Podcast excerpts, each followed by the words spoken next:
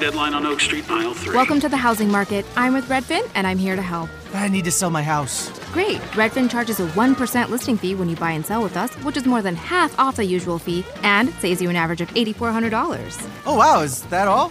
Uh, yep. I'm kidding. You had me at 1%. Want to win? Sell with Redfin. It's real estate done right. Bidding war at the offers counter in five minutes. Average savings is Redfin refund plus 1 listing fee, subject to minimums. Not available in all areas. Learn more at redfin.com.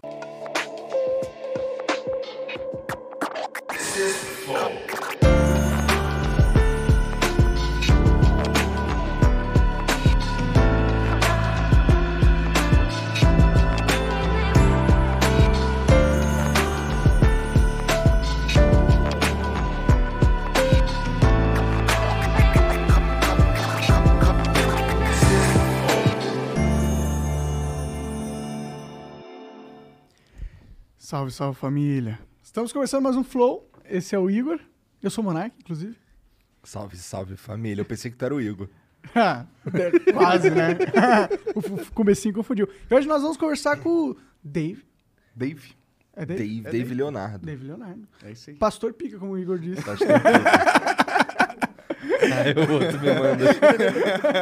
É, cara, deixa pra vocês essas, essas determinações. Não, é. é deixa Pô, mas obrigado por ter aceito e vir conversar com a Imagina, gente, cara. Eu, eu fico feliz de estar com vocês aqui. Obrigado pelo convite.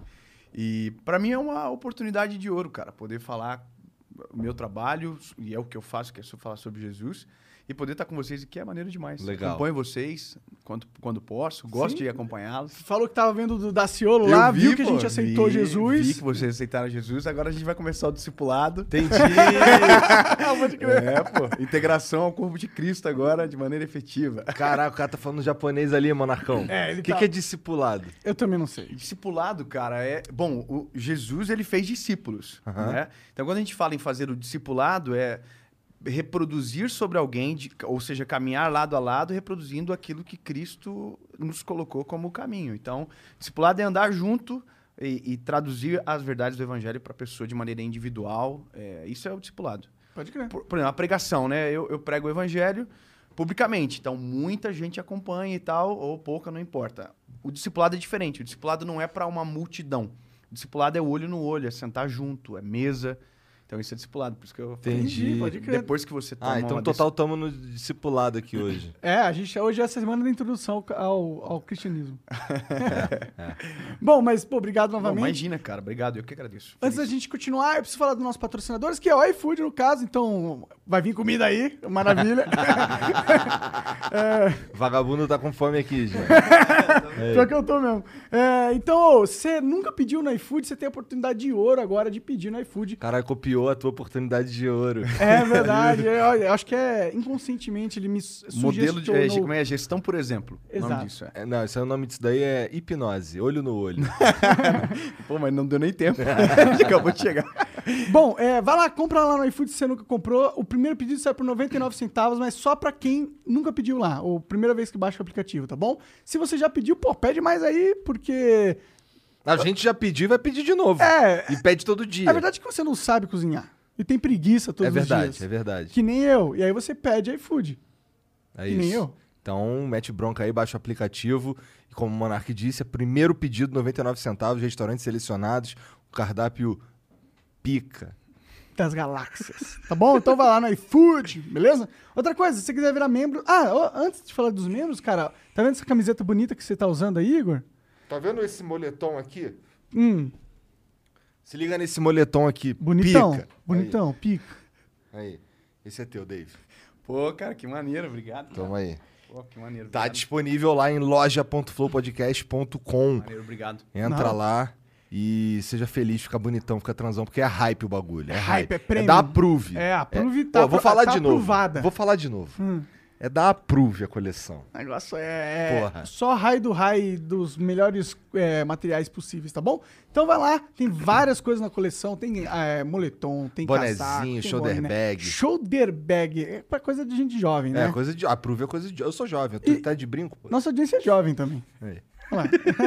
então vai lá, mano. Compra lá que você não vai se arrepender. É produto de qualidade mesmo. Inclusive, as camisetas elas são numeradas em série. Então É você vai verdade. saber se você comprou a camiseta número 1, a 3, a 4. A minha é a 133. A 1 é uma app. É uma É. PP? Que a gente ia botar num quadro. Porque é Ah, um. porque ela é um, tá certo. Então a um não dá pra você conseguir, mas tem que conseguir a dois. A 2 tá disponível mesmo. E aí, se você conseguir, você pode vender no mercado negro pelo triplo do preço. Bom, é isso. Vai lá. É, opa, outro, se quiser virar membro do Flow, vira membro do Flow. É, virando membro do Flow, você ganha acesso aos nossos concursos de sorte. A motoca ali, se você quiser. E, ô, o kitzão monstro da Razer hoje, Cara, tá? esse kitzão. Tá, tem mais de 4 mil reais aí de, de. Caraca, se eu fosse tu, eu virava membro agora. Tipo, dá pra você virar streamer máximo, porque tem até um microfone ali, ó. da É, Razer. eu, eu ainda virava. Eu ainda virava membro burguês pra ter o dobro de sorte. É, eu também virava, viu? E tem o Battlefield ali pela nuvem e um voo, vale voo do iFly, que se quiser é, voar, mas sem voar de verdade, tá ligado? Porque você vai estar dentro de um- uma cabine. um É, tipo, é, um- é- é como se fosse pular de paraquedas, sem paraquedas e sem risco de morrer. Muito foda. Então vai lá, tá bom? É isso. É... Ô, emblema de hoje, Janzão. Ó, Caraca, lá, tá mó pastor Boa Praça, olha lá. Ficou bonito, pô. Ô, gostei. É, ficou legal ali, ó. E se, legal. e se você quiser resgatar esse código, é só nas próximas 24 O emblema, horas. resgatar o Esse, emblema. o emblema, é verdade. Mas tem que usar um código só nas próximas 24 horas. O código é Amém. Amém. Amém. Bom. Orelhinha, orelhinha, copiaram exatamente igual. Sacanagem. Os caras não perdoaram meu Ficou orelhinha. maneiro, ficou maneiro mesmo. Bom, então vai lá resgatar, não perde esse tempo. E se quiser mandar mensagem pra gente, é 10 mensagens que a gente recebe nesse programa. São 400 Sparks. Pra comprar Sparks é no nosso site. Você pode mandar áudio e vídeo até 20 segundos. Se quiser mandar uma propaganda, pode mandar também. São 50 mil Sparks, áudio e vídeo de até um minuto. A gente vai ler uma propaganda só nesse, no final desse episódio. Que, inclusive, é mais um episódio perfeito pro Fatal Model. né? Não dá ideia, Igor. O que eles vão fazer? tá bom? Então é isso. É, é isso. É isso. É isso. Cara, tu escreve livro pra cacete, hein, cara? Caraca. Cara, eu, eu tenho, eu tenho esses quatro livros aí. E o meu último é o Devocional Alegria do Amanhecer. Esse livro, cara, é um, foi um presente de Deus pra nós e tem ajudado muita gente. É um livro para ler em 40 dias. Todo dia de manhã, o devocional é, é esse hábito de conexão com o Senhor, leitura da palavra e tal. E ele é um livro que ele auxilia nisso, de maneira intencional, você eh, nutrir o seu relacionamento com Deus. E a gente tem tido mu- muito testemunho, cara, diário, assim, muita gente mandando muita coisa sobre o que tem acontecido. É. É, tem o Amor Mais Louco da História, que fala sobre, sobre Jesus, né? Como um todo, final da tempestade. Que foi, eu escrevi no final da pandemia, que não acabou ainda, né?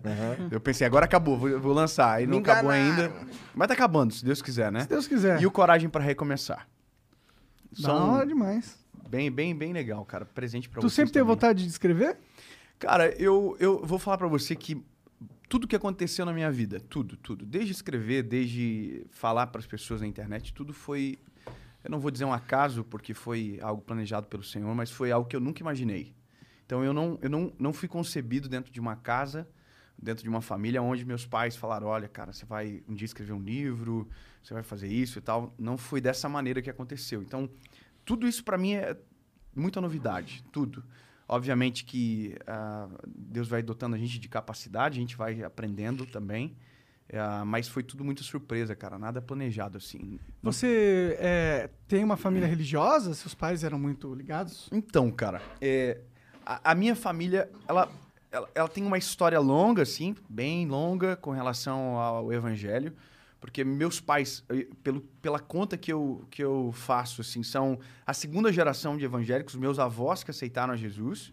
Então, meus pais são a segunda geração. Só que meu pai teve um problema financeiro numa época da vida dele que foi bem severo, que acabou ah, gerando uma consequência muito grande dentro da nossa própria família. Então a gente perdeu esse vínculo com Jesus, com a palavra, com a própria vida com o Senhor durante um gap da minha vida que foi a mais importante, foi a adolescência. Então eu fui criado na igreja, quando chegou a adolescência houve uma ruptura dentro da nossa casa, eh, e aí eu voltei para o Senhor. Na verdade, eu não eu conheci Jesus de verdade com 19 anos de idade só. Que foi quando eu fui apresentado a, a Jesus, não pela maneira que eu gostaria, foi num processo de dor bem difícil, mas que foi como quando eu o conheci de verdade. Então, eu conheci fragmentos durante uma boa parte da minha vida. Depois eu fui desconstruído muito porque vi muita coisa ruim acontecendo. E aí, quando eu tive encontro com Jesus, as coisas foram se repaginando, a minha fé foi transformada e tal, e aí a vida começou de maneira que está hoje. Entendi. Assim, eu- é bem comum um cara que, que é proeminente, assim, no, no, eu não sei como dizer, no pastoreio? É, não é pastoreio, cara, porque o pastorado, ele, ele Pastorado. É um, ele é um ministério local, né? Ele é um ministério de cuidar de pessoas. O meu ministério é evangelista, então Evangelista. eu falo para todas as pessoas e, e- então eu a minha função é traduzir o evangelho de maneira simples. Entendi. É isso que eu faço, Esse- que então, todo mundo entenda. Então esse- eu não cuido de pessoas especificamente, né? Por isso que não é pastorado. Entendi. Tá. É, esses caras que, que são proeminentes no, no evangelho. Sim, vai, pode ser. Uhum. é, geralmente tem uma história assim, né, de uma transformação profunda que assim, eu não, eu não conheço, talvez esteja falando besteira, mas assim, eu não desses que, que explodem, saem do somente do, do círculo cristão Uhum. e, e acabam acabam viralizando e tal, não sei o que. Esses caras sempre têm uma história com, com um encontro com Jesus assim de, de sofrimento. Então, cara, assim, eu, eu, eu penso o seguinte: todo mundo. é, a gente nasceu, basicamente, nós somos, somos apontados para um, pra uma divindade. Nós somos apontados para crer em alguma coisa sobrenatural, a mais do que isso aqui. Aham. Né? Então, de uma certa forma, você é, aceita Jesus de três formas. Né? Uma, obrigado, como vocês fizeram agora. Foi maneiraço. Mas eu achei muito legal da parte da Ciola, o, jeito dele, muito Ah, tu falou coração muito bonitinho. puro. Foi, pô, foi mesmo. Eu achei muito bonitinho mesmo da parte. Bonitinho não, achei bonito. Achei, sabe, de É, verdade. uma bo- um bom ele é gesto. muito genuíno, cara. Ele é, É, muito ele é, genuíno. realmente. sem vínculo político, sem nada disso, mas ele é um cara genuíno. Ah, pelo que eu vi aqui, né? Sim. E aí, bom, a, a própria consciência de fé, quando você é, analisa o todo e vê, cara, não, não, não dá pra ser só isso aqui, eu preciso de algo a mais. É, por exemplo, é isso é a própria história do C.S. Lewis. Por exemplo, ele fez essa análise e falou, cara, eu não crer em nada é subestimar a minha capacidade. Saber, é só isso aqui, não pode ser. E a outra é a dor. E a dor é a mais impactante. A dor é a mais impactante porque você conhece não somente o, o- Jesus das Escrituras que foram apresentados em pregações, você, é você conhece o Deus pessoal, que entra no teu problema, na tua causa, na tua história. Então muda tudo, entende? Uma coisa é, por exemplo, eu falar para você, cara, olha, Jesus cura. A outra coisa é você ser curado por Jesus. É totalmente diferente. Então, por isso que os processos de dor, eles intensificam esses personagens proeminentes. Por quê? Porque tem uma história muito profunda por trás. Entendi. Então, quando você experimenta, e foi o meu caso, que eu tive um momento muito difícil, foi só, só Deus para mudar o quadro e a história, Deus fez. Então, hoje eu tenho a pregação que eu carrego, mas eu tenho algo que eu nunca vou poder me esquecer, que foi o que Deus fez por mim lá no começo. Não tinha ninguém vendo, não tinha, não tinha pregação acontecendo, era só eu e Deus dentro do meu quarto.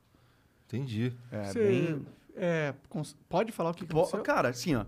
é, eu não queria falar sem vocês perguntar, né? Porque. porque Não, pô, eu fiquei quer- com medo de perguntar Não, porque É, vai que é, vezes, tá, cara, tá assim, ó. traumatizado com a parada. eu, eu vou falar uma coisa pra vocês engraçada. Eu sou um ex-nada. Eu não sou ex-maconheiro, é que o pessoal fala essas histórias, né? Ah, é? Que você é ex, ex não sei o quê, sabe? Então ele é maconheiro. não, eu, é a primeira vez que eu fumo maconha por osmose, que eu achei. é a primeira vez hoje. Bom, essa é uma bomba coisa pra falar por osmose. Deixa pra vocês aí. Ô, mano, mas brincadeiras à parte, pô. é, a, minha, a, a minha história não tem a ver com alguma coisa de muito maluca que eu tenha feito e tal. Mas a gente tem as, as, as crises que são inerentes da nossa, das, das idades, né? Então, cara, eu vivi é, longe do Senhor com esse problema acontecendo dentro da minha família, de um afastamento, briga constante e tal, mas algo muito, muito, muito difícil, asseverado mesmo. E aí, como é coisa dos, dos meus pais, vida do meu pai, eu não, Sim. não vou falar, né? Claro. É, mas, em resumo, meu pai teve uma quebra financeira muito grande. Tentaram matar o meu pai. Cara, pesadíssimo, assim. Pra nossa família foi muito difícil. Meu pai ficou desaparecido durante um tempo. Foi muito pesado para nossa família como um todo. Aham. Engraçado que, quando eu estava lá imerso na história, eu não via a magnitude do que estava acontecendo. Eu não tinha noção, porque eu era um garoto. Né? E, e a gente, eu também não via o nível de maldade das pessoas. A gente recebia ligação nesse período que meu pai estava afastado, assim, eh, desaparecido, dizendo que meu pai estava morto, que tinha encontrado meu pai em tal lugar amarrado. E tudo trote, cara. Caralho. É, na época não tinha parado de identificador de chamada, né? Aham. Então, tudo isso gerou consequências dentro da nossa família. Então, além do meu afastamento, a minha formação de caráter também ficou extremamente corrompida. E aí, cara, é, uma coisa errada é como um leme de um navio. Ela, ele vai te levando para um outro caminho totalmente diferente do que você deveria estar. Então, quando eu cheguei nos meus 19 anos, cara, é, 19 anos, eu, eu tava namorando há dois anos com a minha esposa, o que é a minha esposa hoje, minha primeira namorada e a minha esposa. Um relacionamento terrível, cara, terrível, terrível, terrível, de muito ciúme, de muita briga, de muito desequilíbrio. Eu estava na faculdade na época, minha formação acadêmica é direito, tava, tinha acabado de entrar na faculdade e na minha cabeça eu estava no, assim, no hype, né? Porque eu tinha ganhado um prêmio na época da faculdade de garoto calouro e Da tal. hora. Tava fazendo propaganda de televisão e de rádio na Ó, época pra faculdade. massa. Eu, eu tava me achando que eu tava no hype. Só que por trás havia um vazio muito grande. Havia um déficit muito grande. Então, por fora parecia que estava bem, mas por dentro estava morto. E eu tive essa sensação, essa, essa percepção de realidade, cara, no dia 23 de abril de 2009. Foi uma quinta-feira. Eu me lembro que eu acordei pela manhã, cara, e naquele dia tudo que poderia acontecer de consequências somadas de uma vez só aconteceu comigo naquele dia. E aí são detalhes mais longos e tal, mas resumindo, cara, o final, da- o final desse dia, que foi pra mim o pior dia da minha vida e o melhor dia da minha vida, eu tava dentro da, da, da Câmara dos Vereadores, na época da nossa cidade, tava tendo uma audiência pública sobre algum tema na época, e eu me lembro de eu entrar dentro do banheiro da, da Câmara dos Vereadores, cara, colocar um monte de papel na boca, assim, de, gritar e ninguém ouvir, sabe? De tanta angústia, cara. E aquele dia foi, pra mim, um marco, porque eu, eu saí dali, pensei em suicídio, é, eu, eu me lembro que eu- a- a- os pensamentos, assim, eu, eu, eu tenho um rio na nossa cidade, que é um rio Cachoeiro, o nome, é um rio poluído, e eu fiquei pensando, cara, se eu me jogar aqui, eu sei nadar, pô, eu não vou morrer. Aí pensei de me jogar na frente de um carro. Falei, cara, e se eu ficar paralítico? Pô, eu vou incomodar minha mãe e meu pai pelo resto da minha vida e não vou conseguir morrer. Pra entender o nível, né, do que estava passando dentro do meu coração. E aí, cara, naquele dia, eu procurei duas coisas. Eu procurei um, um, um irmão da igreja que passava por mim quando eu ia para o colégio. Ele passava por mim de bicicletinha cantando o hino, assim. Ele cantava o hino assim, caminhando eu vou para Canaã. E um dia, eu sempre olhava ele quando eu era mais novo, olhava aquilo e falava assim, mano, que cara ridículo. Eu tô envergonhando a igreja, que coisa absurda. Olha só, eu, eu achava aquilo ridículo. E no dia que eu- a minha angústia se apresentou, eu me lembrei dele. Falei, cara, eu preciso daquele cara. Porque eu me lembro que ele passava por mim, porque ele ia orar num monte que tinha na nossa cidade e tal. E eu não encontrei ele, cara. Não encontrei ele. E eu, eu sabe quando tu fica na rua andando assim, bem devagarzinho, pra tu ver se tu encontra o cara naquele trajeto, que é o trajeto normal? Não encontrei ele. E aí procurei a segunda coisa, uma igreja. Que foi a igreja que eu me criei na minha infância. É uma igreja de esquina na nossa cidade, assim. E eu fui ver se ela estava aberta pra ver se tinha algum pastor dentro pra conversar comigo. Cara, a igreja tava trancada. Não tinha Caralho. ninguém. É, tava fechada, mano. Era tarde também, né? E aí, cara, me restou ir pra casa e entrar no meu quarto, fechar a porta. Na verdade, não tinha porta. Meu, a nossa casa não tinha, não tinha porta no meu quarto. Eu fui pro canto da cama, assim, bem no cantinho onde não dava pra ver da porta. Dobrei meu joelho e comecei a falar com Deus, cara. A oração mais sincera que eu fiz na minha vida. Sabe? Porque a oração, ela às vezes é uma. A gente tenta impressionar, parece Deus, a gente tenta rebuscar as palavras, como se, né? Cara, foi a oração mais simples da minha vida. Foi a oração mais verdadeira. Eu nunca chorei tanto, acho, na minha vida como naquele dia. E eu disse uma coisa pro Senhor. Eu falei, Deus, se o Senhor existe, se o Senhor é real, e se o Senhor tem um plano comigo realmente, que eu ouvia na minha infância, eu preciso que o Senhor entre na minha vida e o Senhor mude a minha história. Hoje, eu, eu, eu preciso. Preciso que o Senhor fale comigo. E, cara, eu fiquei naquele cenário ali, orando e tal. E aí me lembrei de uma Bíblia que não ficava no meu quarto, que era uma Bíblia que era do meu avô. Que meu avô havia falecido e ficado para nossa família. Eu peguei, fui lá no quarto da minha mãe, busquei a Bíblia, voltei pro meu quarto. E aí, cara, dobrei o joelho de novo e falei, Jesus, eu já ouvi pessoas dizendo que isso pode acontecer, então eu, eu quero que o Senhor faça comigo. Que o Senhor fale comigo. Aí eu peguei a Bíblia e abri. E abri em Salmo 116. Nunca tinha lido, nunca tinha aberto aquele texto, estava assim: Amo o Senhor, porque ele ouviu a minha voz e a minha súplica, porque inclinou para mim os seus ouvidos, por quanto invocá-lo enquanto viver. Cordéis da morte me cercaram, angústias do inferno se apoderaram de mim. Encontrei angústia e tristeza e disse: Ó Senhor, livra minha alma. Bom é o Senhor, justo ele é, ele salva. Cara, Era a minha história. Eu clamei ao Senhor. Os cordéis da morte me cercaram. Eu, eu tive muita angústia. E aí eu comecei a chorar e falar: Jesus, o Senhor é real tal. Mas eu preciso que o Senhor fale comigo de novo. Eu preciso, Senhor. Eu estou desesperado. Fala comigo de novo. Abri. Isaías 60. Levanta-te e resplandece, porque já vem a tua luz e a glória do Senhor vai nascendo sobre ti. Aquele dia mudou minha vida para sempre, cara. Mudou meu relacionamento com a minha esposa, na época era minha namorada, mudou a minha forma de tratar os meus pais. Foi a mudança mais radical que eu experimentei na minha vida, cara.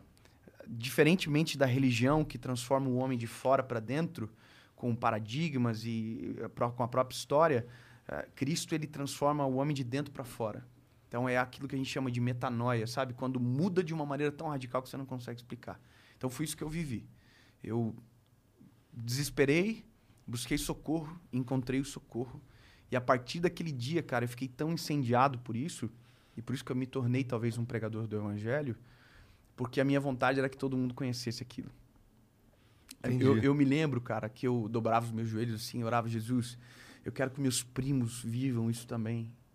Eu, eu comecei, começou na minha família, sabe? Eu, eu, cara, eu clamava por isso e vi os meus primos todos tendo a vida transformada também. E depois isso virou ah, meu trabalho, meu ministério, né? Quando que virou seu trabalho? Porque você tinha 19 anos quando teve essa transformação. Sim, cara. Mano, eu preguei a primeira vez com 20 anos de idade. 20 para 21 anos de idade. Foi a primeira vez que eu não preguei, eu contei esse testemunho de maneira mais detalhada, tal. Eu contei numa igreja num, num sábado à tarde, eu acho. Foi a primeira vez. E eu me lembro de sair daquele lugar, cara, me sentindo assim, sentindo uma coisa no meu espírito, sabe? Como sabe quando fala, caraca, mano, Tô no lugar certo na hora certa. meu Deus, isso é a melhor coisa da vida, cara. Eu olhar as pessoas assim, as pessoas sendo tocadas pela história e, e, cara, aquilo me, me, me deixou doido, cara. E aí, eu não vou dizer pra você que naquele dia eu tinha certeza que aquilo seria minha vida pra sempre. Porque eu tinha outros sonhos. Eu tava dentro da faculdade de Direito, eu, eu tinha outras, outras ambições, né? Mas, cara, virou realmente o meu trabalho quando eu tava com 24 anos de idade. Eu terminei a faculdade, concluí, e aí eu fui comissionado de uma maneira que eu não tinha mais para onde correr, sabe? Quando tudo à tua volta fecham as portas, eu eu tentei entrar numa sociedade de, de um escritório de advocacia na época, fui passado para trás, tentei abrir uma loja de película, fui passado para trás, tentei tudo, cara, N- nada dava certo. Então tudo era paliativo, nada era de verdade, sabe? E aí, cara, resumindo a história, no dia da minha formatura, isso é muito. É, é experiência, né? Experiência é fé para quem fala e fé para quem acredita. Mas no dia da minha formatura, eu fui, eu fui escolhido para fazer aquele discurso o, a ora, a ora- de oratória Sim, ali, sim, né? Da, sim. da formatura e tal. E, cara, eu, eu não consigo preparar esboço, nem para me pregar. Eu escrevo tal, mas eu não consigo ler, sabe? Então eu nem tentei preparar muita coisa, cara. Eu preparei os tópicos e tal, mas não escrevi, não levei nada pro palco. Quando me chamaram, era uma turma acho, de 400 alunos na época. E aí eu comecei a falar do que estava no meu coração. Falei, olha, hoje aqui vão sair é, doutores que vão ser referência para o nosso estado, quem sabe para o Brasil, tal, tal, tal, desembargadores, juízes. E dentro do meu coração, cara, dentro do meu espírito, eu ouvi uma voz que falou tão claro comigo que eu comecei a chorar na hora, no meio do discurso, cara. Eu falei, no meu espírito eu ouvi assim, ó, e daqui sairá um pregador na minha palavra. Mano, eu comecei a chorar e as pessoas que estavam pensaram que eu estava muito emocionado com, com o discurso, mas no fim eu desconectei completamente, cara. E aí aquilo foi tão agudo dentro de mim, cara, que quando eu saí, eu falei, acho que eu falei para os meus pais isso e para minha esposa. E a partir dali a vida mudou, cara. Foi guinando, foi, é, sabe, transformando. E aí eu efetivamente comecei a viver é, isso que eu faço agora. De maneira, obviamente, bem pequena. Como que começou? Na internet ou pregando? O pregando? Cara, o pregando começou com um convite, assim. As pessoas começaram a convidar. Porque viu, pô, um garoto com 24 anos. Eu, eu sempre fui muito quebrantado, cara. A minha natureza é essa. Eu, eu- Muito eu- quebrantado, cho- chorão. Ah, tá. É que o, que o quebrantar é meio que a gente falar que é o, o choro que é movido pelo espírito. Tá. É, não é o evangeliquismo, mas é, é uma coisa mais, mais, mais profunda, sabe? Chorar, tipo, emoção. Aí Eu me emociono com uma música. Aham. O quebrantar precisa de algo a mais, algo mais profundo, sabe? Então eu sempre fui muito quebrantado porque a minha história me produziu isso. Então, cara, eu, eu pregava, eu sempre fui muito chorão, então pregava chorando e tinha muita verdade sempre. E aquilo começou a, dentro da minha própria cidade, eu sou de Joinville, é uma cidade de 600 mil habitantes, começou a irradiar na minha própria cidade. Então, um- uma igreja me chamava, depois outra. E aí começou, cara. De repente, eu comecei a descobrir que tinha agenda, por exemplo. Que eu tinha que ter programação, senão eu tinha, às vezes, dois lugares para ir no mesmo dia. Então, foi assim. Foi Tinha uma demanda aos legal, então. pouquinhos, mas dentro da minha cidade. Foi irradiando para o estado, depois para o Brasil, sem a internet ainda. E aí a internet potencializou tudo. Foi do boca a boca, então, que Foi, no cara. começo. Foi, foi de maneira. E aí eram assim, igrejas milagre. que chamavam vocês? Sim, É você? igrejas. Igrejas. Mas você ganhava pra ir nessas igrejas ou era algo que você fazia de graça? Cara, eu vou falar pra vocês um negócio. Quando eu comecei, eu não sabia que existia oferta. A gente não fala cachê nesse meio, né? Uhum. Fala cachê quando é, por exemplo, um evento que a gente vai fazer num ambiente que não seja igreja. Claro, que é algo, por exemplo, profissional e tal, tal. corporativo. Mas, por exemplo, é, quando eu recebi a primeira oferta, eu me lembro que o, o pastor me chamou e me deu um valor tipo de 200 reais. Cara, eu, eu peguei aquilo na mão, assim, eu falei, pastor, mas eu... Mas por quê? Não, porque você veio aqui e tal, e a gente quer te abençoar. E, e aí, cara, eu me lembro que eu fui para casa cho- chorando no carro com a minha esposa, porque era uma resposta de Deus para mim, pra uma provisão que a gente precisava. Então eu não comecei por isso. Mas depois, quando a gente começou a viajar, aí a gente começou a receber ofertas, porque tem todos os custos, tal, as passagens aéreas, e, que- aquilo virou a nossa vida, virou o nosso trabalho. Quem decide a oferta? É a igreja? Ou como que é? Como que funciona Cara, isso? hoje, hoje, então eu vou falar de hoje para ficar mais claro. Claro. Hoje eu não falo mais de oferta faz muito tempo. Entendi. Então, hoje, quando eu vou na igreja, até, e eu vou explicar por quê. Porque eu sou um evangelista. Então, hoje eu não, quase não faço conferências de igreja. O meu trabalho, cara, é falar para pessoas que não ouviram ainda sobre Jesus. Ou que ainda não, não se conectaram de verdade. Então, para mim, ir à igreja para ministrar é muito mais o meu ambiente de adoração com o Senhor e servir a igreja, que é o meu propósito também, do que qualquer outra coisa. Então, hoje, quando eu vou à igreja, eu não falo valor nenhum. Eu vou para abençoar a, a minha igreja, a igreja que eu sirvo, e também a, pro- pelo próprio relacionamento que a gente tem com pastores. Mas normalmente quem determina isso, cara, agora olhando para o que existe hoje, normalmente é o pregador. Entendeu? Ou o ministro de louvor tal, ele sabe mais ou menos qual que é a despesa dele, ele passa um valor e a igreja abençoa se quer também. Entendi, né? Porque entendi. assim, se eu quero te levar, e esse é o valor que você pede, eu, eu posso, eu te levo, senão também não levo. Pode Aí crer. leva outro.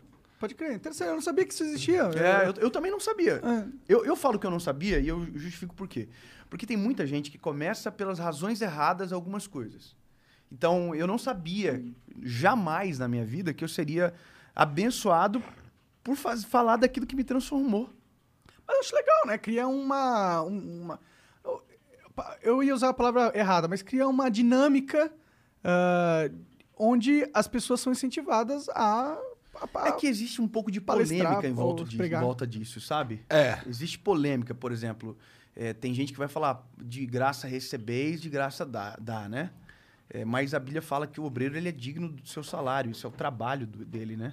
Então, a, a Bíblia fala sobre a questão da honra, da recompensa e eu acho que se a igreja instituiu isso aí, é muito porque ele sentiu que é importante para a própria instituição, né? É fomentar esse grupo de. É, Tem os dois lados, cara. Tem os dois lados. Tem o lado extremo do cara que suga a igreja e isso é mal, entendeu? Ele tá com finalidades é, é, dis- distin- diversas da original.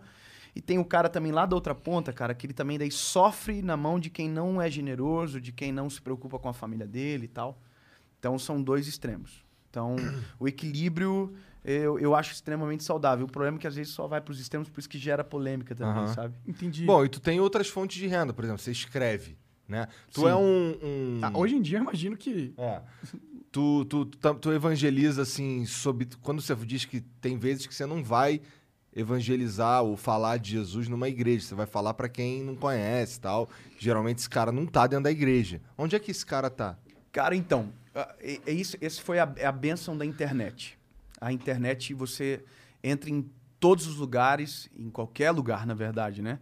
E te dá acesso a essas pessoas. Quando você faz um evento, por exemplo, que é o que a gente faz, a gente tem uma turnê chamada Melhor Dia da Minha Vida. A gente, por exemplo, fez o Espaço das Américas aqui em São Paulo. É um lugar que é neutro. Então, um cara que às vezes ele tem um pouco de preconceito com a igreja, mas ele quer ouvir sobre Jesus porque ele sabe que ele precisa de algo, ele vai nesse lugar.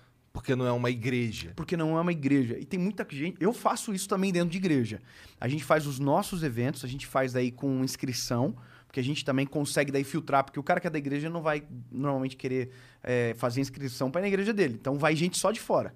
Então também é muito legal e tem um índice de pessoas que tomam a decisão por Jesus e que tem a vida impactada porque é novo aquilo muito maior. Mas para nós hoje esses ambientes neutros eles são extraordinários, cara, porque a gente consegue falar para todo mundo e falar de Jesus, não é falar da igreja. Mary redeemed a $50,000 cash prize playing Chumba Casino online. I was only playing for fun, so winning was a dream come true. Chumba Casino is America's favorite free online social casino. You too could have the chance to win life changing cash prizes. Absolutely anybody could be like Mary. Be like Mary. Log on to ChumbaCasino.com and play for free now. No purchase necessary. Void where prohibited by law. 18 plus terms and conditions apply. See website for details. The voice in the preceding commercial was not the actual voice of the winner. igreja A, B, C e D, ou da religião, de uma religião. É, não, é sobre um nome que está acima da religião. Eu vi uns vídeos no teu, no teu Instagram, é, parecia um teatro, um, um palco tal, bonitão. É esses eventos que você tá falando? Ah, é, o que você viu lá no Instagram são as séries que a gente grava. A gente- por exemplo, sábado agora, amanhã, eu gravo uma série em Jundiaí chamada Decisão. A gente grava oito mensagens e aquelas mensagens vão pro YouTube e aqueles cortes vão pro Instagram. Ah, entendi. Então é um outro tipo de evento. Mas que também é sempre. Tudo que a gente faz é evangelístico, tudo. A ideia sempre, cara, é que a pessoa ela ouça a palavra, o evangelho, e aquilo transforme ela. Então, normalmente quem vai é porque tá buscando isso de verdade. E vai gente pra cacete mesmo? Assim, os caras que não é de igreja mesmo? Muito, cara, muito, muito. É surpreendente. interessante, surpreendente Ó, mesmo. o meu primeiro evento que eu fiz, assim, é, foi há dois anos atrás, antes da pandemia. Foi no quilômetro de vantagens de Belo Horizonte. Na época era quilômetro de vantagem, acho que hoje não é mais, né? Mudou, né? Cara, foi o meu teste. Porque eu, eu sempre, eu só pregava na igreja, né? Então eu nunca tinha pregado num ambiente meio hostil, né? Hostil no sentido que não, Que não, o- pra- não foi feito para aquilo, Exato, né? sim. O cara que criou que não pensou que E que seria... tu não tá também pregando pra convertido. Exato, cara. E aí eu já tinha entendido essa minha questão ministerial, é, que eu seria um, que eu sou um evangelista e por ser um evangelista a minha, a minha, as minhas, minha forma de comunicar é diferente, muda bastante coisa. E cara, no quilômetro de vantagens quando a gente chegou, tava uma multidão de pessoas, devia ter umas 3 a 4 mil pessoas. E terminei a ministração e Pô, fiz um apelo, cara. É, fiz um apelo. E quando eu fiz o apelo, que eu falei assim, olha, eu, eu faço sempre duas perguntas no final de todo o evento, seja gravação, culto, qualquer evento que for, eu faço duas perguntas. A primeira é para a pessoa que nunca tomou a decisão de entregar a vida a Jesus de maneira verdadeira. E a segunda para alguém que já viveu aquilo com o Senhor, mas por algum motivo, por alguma coisa abandonou a fé e foi embora, que é para voltar para casa, né? E todo evento eu faço isso. Naquele evento, cara, quando eu fiz isso, eu acredito, cara, que naquele dia mais de 60% do auditório, dessa quantidade de pessoas que eu falei pra você, levantou a mão. Caraca. É. Mas tu, tu, esses eventos aí, tu vai. Tu basicamente prega. É não, basi- é, não, é uma pregação. Pregação do início ao fim, louvor e pregação. É, é cara, é, É um culto, só eu quero que ter- dentro da deixar esse convite pra vocês, cara. Vai ser Jundiaí aqui, um dia que vocês quiserem ir. É, é diferente de tudo que vocês já imaginaram, porque não tem os estereótipos. Que talvez às vezes podem. É só, su, é só você? Você tem uma equipe que Eu tenho uma apresenta? equipe Aham. hoje, mas é um, um- um músico que ministra o louvor. Legal. Eu prego a palavra, cara, falo o- aquilo que tá no meu coração para que para aquela noite e tal. Faço apelo, oro e, e é isso, cara. Interessante. E, e, é- e- e as pessoas falam muito assim, eu vou no show, né? Que, é- que é muito a cabeça das pessoas, assim, né? Essa terminologia show. luzes, tem- Deus tem, tem tudo, cara. Isso foi uma das coisas que eu, que eu prezo muito. Qualidade de som, de imagem, de luz. Por Tem telão? Tudo. Da tudo hora, que pode hora. colocar. Foda. Tudo. É por quê? Pra, porque, cara, eu tô Pra falando do- da, da mensagem mais importante que existe do mundo. Eu vou subestimar, cara, colocando num lugar estranho, ou não vou cuidar dos detalhes, tá né? certo, Eu eu cuido concordo. tudo, tudo. Sim, sim. Eu, eu falo porque tem gente que critica isso, né? Fala, Ah, Nossa, É exato, isso que eu ia te perguntar. Deve ter os caras chatão que tem, tem, critica. tem, tem. Que é normal, cara, que é normal. Não tem o que fazer. Mas, é, onde que eu tava mesmo? Tava no. Ele tá falando dos seus Do- do- do eventos seu que show. você faz. Ah, do, do show. Do show. Então as pessoas falam show. E eu sempre falo uma coisa, cara, não é um show.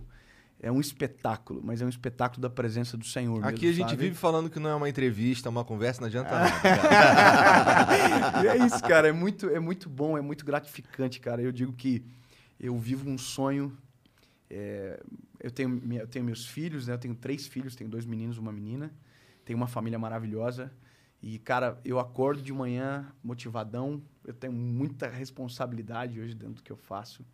E durmo feliz por conta dessa missão, cara, que Deus me deu, que é maravilhoso. Mas tu, tu é pastor de alguma igreja? Não, cara, não. Tu é livre? Não, assim eu, eu Independente. pertenço a uma, eu pertenço a uma igreja. Entendi. tá?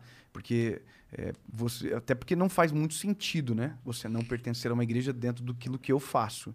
Até porque eu defendo a igreja. É uma das coisas que eu defendo, a igreja importância que é? da igreja.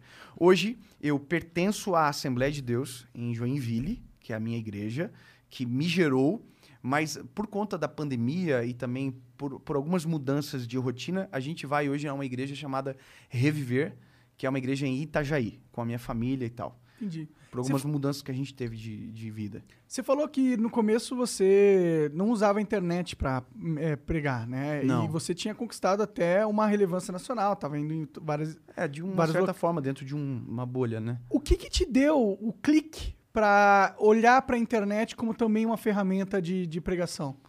Cara, ó, eu vou, eu vou falar assim pra vocês. Eu, na verdade, eu faço vídeo pra internet desde 2012. Então, 2012 eu fazia de uma maneira bem diferente do que a gente faz agora, mas já fazia. Sempre tava batendo na tecla porque eu via potencial naquilo. Mas quando foi 2017 que o meu filho nasceu, o João, que foi que é o meu primeiro filho, aí, cara, Deus me inspirou para algo totalmente diferente, que aí foi a gravação das séries, que seria naquele formato que você viu, com um background bem feito, com som, com luz, com ambiência e com uma palavra, Bíblia aberta e uma palavra. E aí aquilo dali, cara, foi o que repercutiu. Essas séries têm um tema? Sempre tem um tema. Por exemplo, a série de amanhã é decisão. É o tema, decisão, o tema-chave, né? De, basicamente de todas as mensagens. Mas aí tem, as, tem oito mensagens, cada uma é um tema um pouquinho, obviamente, conectado com o tema principal, mas com nuances distintas daí. Como que você decide esses temas? Cara, é, é um processo que, primeiro, cara, eu, eu, eu oro sobre isso, eu peço muita direção de Deus, porque a gente impacta diretamente na vida das pessoas. Eu, para vocês terem em- em- assim a noção do porquê essa preocupação do tema, por exemplo, por que orar e por que buscar muito no Senhor isso? Porque, cara, gente, os testemunhos que a gente recebe do outro lado são muito, muito fortes, são muito poderosos, assim. De gente que ia suicidar e a mensagem chegou na hora certa. Que aquela mensagem foi uma resposta. Então, como eu sei que ultrapassa o natural, então, do meu lado, eu também preciso transcender o natural. Então, obviamente, eu sou uma pessoa atenta, eu olho para as demandas que estão à minha volta, o que tem, o que é as necessidades de respostas, e busco no Senhor a direção para isso, cara. É, nesse tempo de pandemia agora, eu imagino que o seu trabalho aumentou pra caralho, né? Porque as pessoas estão num momento difícil da vida e, e quando elas estão nesse momento, como você mesmo disse, elas Eu não parei um dia. A pandemia não me parou nenhum dia, porque eu trabalhei dentro de casa. Sim. Né? Mas a gente teve uma, um aumento, cara, de, de público significativo, de pessoas. Justamente por aquilo que eu falei lá no começo, né? Essa, às vezes a conexão com Deus vem justamente pelo momento de sofrimento da nossa vida. Que, que é quando você, você pensa assim, cara, eu controlo a minha vida. Tá tudo certo. Aí, de repente, a vida te mostra que não, deu, que não tá tudo certo, que tu não controla absolutamente nada. Aí você perde o controle, dá um desespero. E aí é onde você lembra-se do Criador. Então foi o que aconteceu. A pandemia tirou o controle de todo mundo, cara. Do rico, do pobre, de todo mundo. Então, na pandemia, cara, a gente recebia mensagens assim assustadoras. De muita coisa triste, cara. De muitas histórias, sabe? Então, aí, naquele momento, cara, eu, eu fiz, inclusive, até o drive-in aqui do Allianz Parque, na época. A gente fez o que foi dando. Eu, primeiro, eu tinha que gravar sério. Gravei num teatro eh, sem nenhuma pessoa dentro, é, na época, aí depois veio o drive-in, então a gente foi tentando fazer. Pra, por conta, sabendo que as pessoas estavam precisando muito naquele momento. Que mensagens que você sentiu que a galera respondeu nesse momento de, de tragédia da, da humanidade? O que, que você notou que você falava e a galera respondia?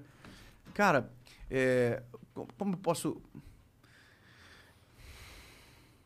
É que é um todo, sabe? É um, é um, é um conjunto. Porque o, o- background de tudo sempre vai ser Jesus, sempre. Então, se eu falar sobre angústia, a resposta que eu vou trazer não, vai ser sobre Jesus. Se eu falar sobre ansiedade, vai ser Jesus. Então, cara, é, para mim, eu não consigo dizer assim qual. Mas, obviamente, que as demandas de agora são basicamente essas. Quando você fala de angústia, depressão, medo, ansiedade, as- essas patologias psicossomáticas que tem hoje, você traz um respaldo é, da palavra para trazer conforto, para trazer uma- um, um alívio para essas pessoas e talvez uma esperança, uma luz no fim do túnel, é, é fora do normal a resposta. Pode crer. Fora do normal. Entendi. Eu ti- a gente ouviu uma história, cara, esses dias atrás. Foi pra mim, assim, foi uma das histórias que me fizeram ganhar o ano, cara. A gente tava num evento no, em algum lugar no Brasil, que eu não me lembro. E teve um cara que insistiu muito pra conversar com a gente no final. E chegou pra mim e falei, cara, não, pode trazer, ele quer, ele quer contar uma história pra você. Eu falei, pode vir. Cara, o cara chegou com a esposa e os filhos. Não, a com a- os filhos não estavam, só ele e a esposa. Cara, o cara começou a conver- conversar comigo, ele falou, cara, eu era pra estar morto. Aí ele começou assim, eu era pra ter morrido. Eu falei, caraca, mano, mas o que aconteceu? Daí ele falou, cara, eu tava com. Eu tive uma quebra na minha empresa, minha empresa faliu, perdi tudo. Eu entrei dentro do banheiro da minha casa, peguei meu telefone, abri o bloco de notas e comecei a escrever uma carta de despedida pra minha família. Aí ele, ele contando pra mim, né? Eu escrevi a carta tal. Quando eu terminei de escrever a carta, que eu fui pra tomar todos os remédios que ele tinha pego pra suicidar, que eu esqueci dessa parte, ele levou todos os remédios pra dentro do banheiro tal, escreveu a carta. Cara, quando ele mexeu assim no telefone, abriu o Instagram. Do nada. Abriu o Instagram, sabe? Quando você vai fechar sim. assim. E era a última coisa que tava aberta, talvez? É. Cara, quando ele abriu o Instagram, apareceu um vídeo. E era um vídeo que eu começo falando sobre suicídio, cara. E aquilo tocou o cara de uma maneira tão profunda que ele não suicidou, dobrou os joelhos da onde ele estava, dentro do banheiro. No outro dia, pediu perdão à esposa. E, cara, Deus restaurou a vida dele. Mudou. A vida do cara mudou. Por conta de uma palavra na hora certa, no lugar certo. Sabe? Então, cara, por isso que eu digo, eu tenho, eu tenho muito temor, assim, porque ah, o que a gente faz, ela em- tem o poder de impactar a vida de- das pessoas de uma maneira muito profunda, cara, muito profunda. A gente tem críticas, a gente tem pessoas que não gostam da gente, que não concordam com tudo que, aqui- aquilo que a gente fala. Mas, cara, nada disso nos paralisa, porque a gente consegue ver os frutos, sabe? Pelo menos uma parte dos frutos. Hoje a gente tem uma média de 20 a 30 milhões de visualizações por mês nos nossos canais de, de- de comunicação. Foda. E então a, a gente recebe os testemunhos, sabe? E é muito impactante, cara. Pensando nisso, até Pô, depois que a isso é gente- legal, isso é legal, porque assim, é mais uma forma de tu um, fazer o que tu tá fazendo sem, por exemplo, tu vai, pra, tu vai fazer isso na igreja, tu não cobra as pessoas, porque tem um. Tem um Já uma tem outra fontes. fonte, né? Já São tem as outra mídias fonte. sociais. Pois é. Isso é interessante, isso é inteligente. Esse lance do que você tá falando da, da transformação da vida do cara me põe pra pensar um pouco, cara. Eu fico pensando. é, Porque assim, eu, eu, eu acredito em Deus e tal. Mas assim, na minha cabeça, Deus não é um velho de barba. Sabe? É Na um- minha também não. então, é, eu ia até te perguntar depois como é que é Deus na tua cabeça. Mas assim, esse lance de, de- dessa transformação, ela tem a ver com uma. Essa, essa, tipo, a vida do cara mudou. Tipo, as coisas começaram a se reestruturar. Isso tem a ver com uma, com uma mudança de, de energia na tua cabeça? Como é, que, como é que esse cara consegue uma transformação tão profunda, pô, dobrando o joelho dentro de um, de um banheiro?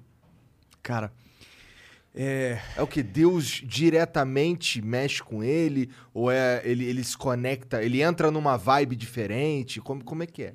pensa o seguinte, cara, nós somos uma casa. É, esse é um exemplo. A gente é uma casa que, enquanto Jesus não entra, a gente está vazio, só que o vazio não permanece, alguma coisa sempre entra. Então, casa vazia, lembra aquele ditado? Cabeça Oficina do vazia, leão oficina do, do- do Satanás? Então, cara, quando você não tem nada, você é preenchido por tudo. Aí os traumas te dominam, é, entra muita coisa, né? Entra tudo, certo? Só que quando você deixa Jesus entrar, o cenário inverte de maneira completa. Há um texto em Apocalipse que diz: Eu estou à porta e bato. Aquele que ouvir a minha voz, abrir a porta, eu entrarei e farei morada. Isso aqui muda a vida da gente, cara.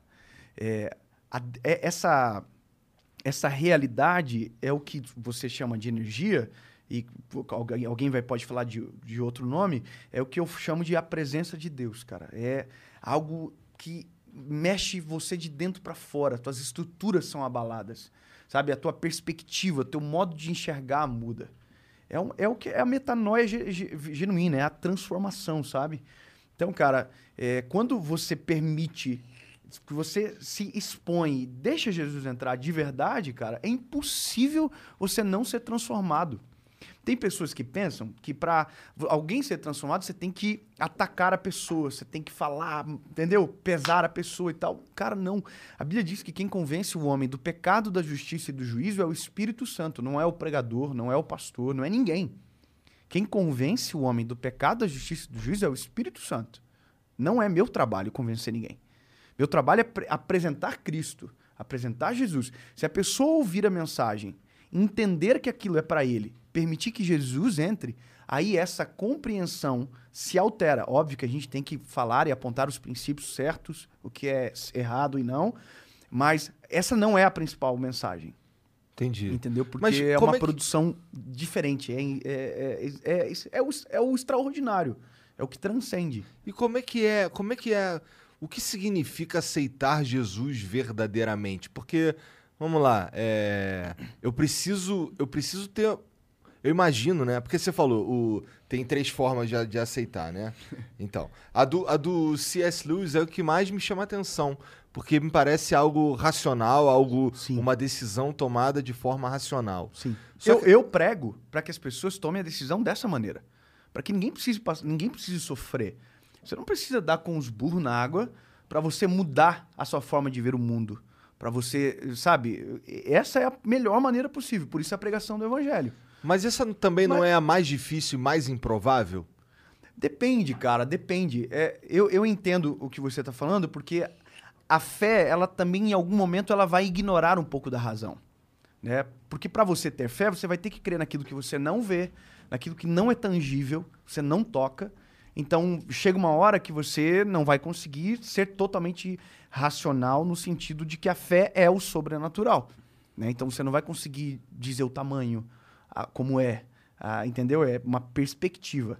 Então, é, o aceitar a Jesus de verdade, cara, é quando você. a- Romanos diz: aquele que confessa com a boca e crê com o coração para a justiça. Essa é a parte difícil. Então, mas aí é uma decisão. É uma decisão construída pela tua convicção, seja no primeiro momento, por exemplo, do C.S. Lewis, ou construído por uma experiência muito profunda com o Senhor, de um socorro, de um milagre, que foi o que aconteceu comigo. Quando você olha os evangelhos, você vê pessoas que foram constrangidas pelo amor de Jesus e somente pelo amor e pela pregação do evangelho, assim como você vê que pessoas que tiveram que ser curadas de alguma enfermidade primeiro. Entendeu? Então tinha gente que estava doente, passou pelo caminho de Jesus, Jesus curou e aí começaram a segui-lo.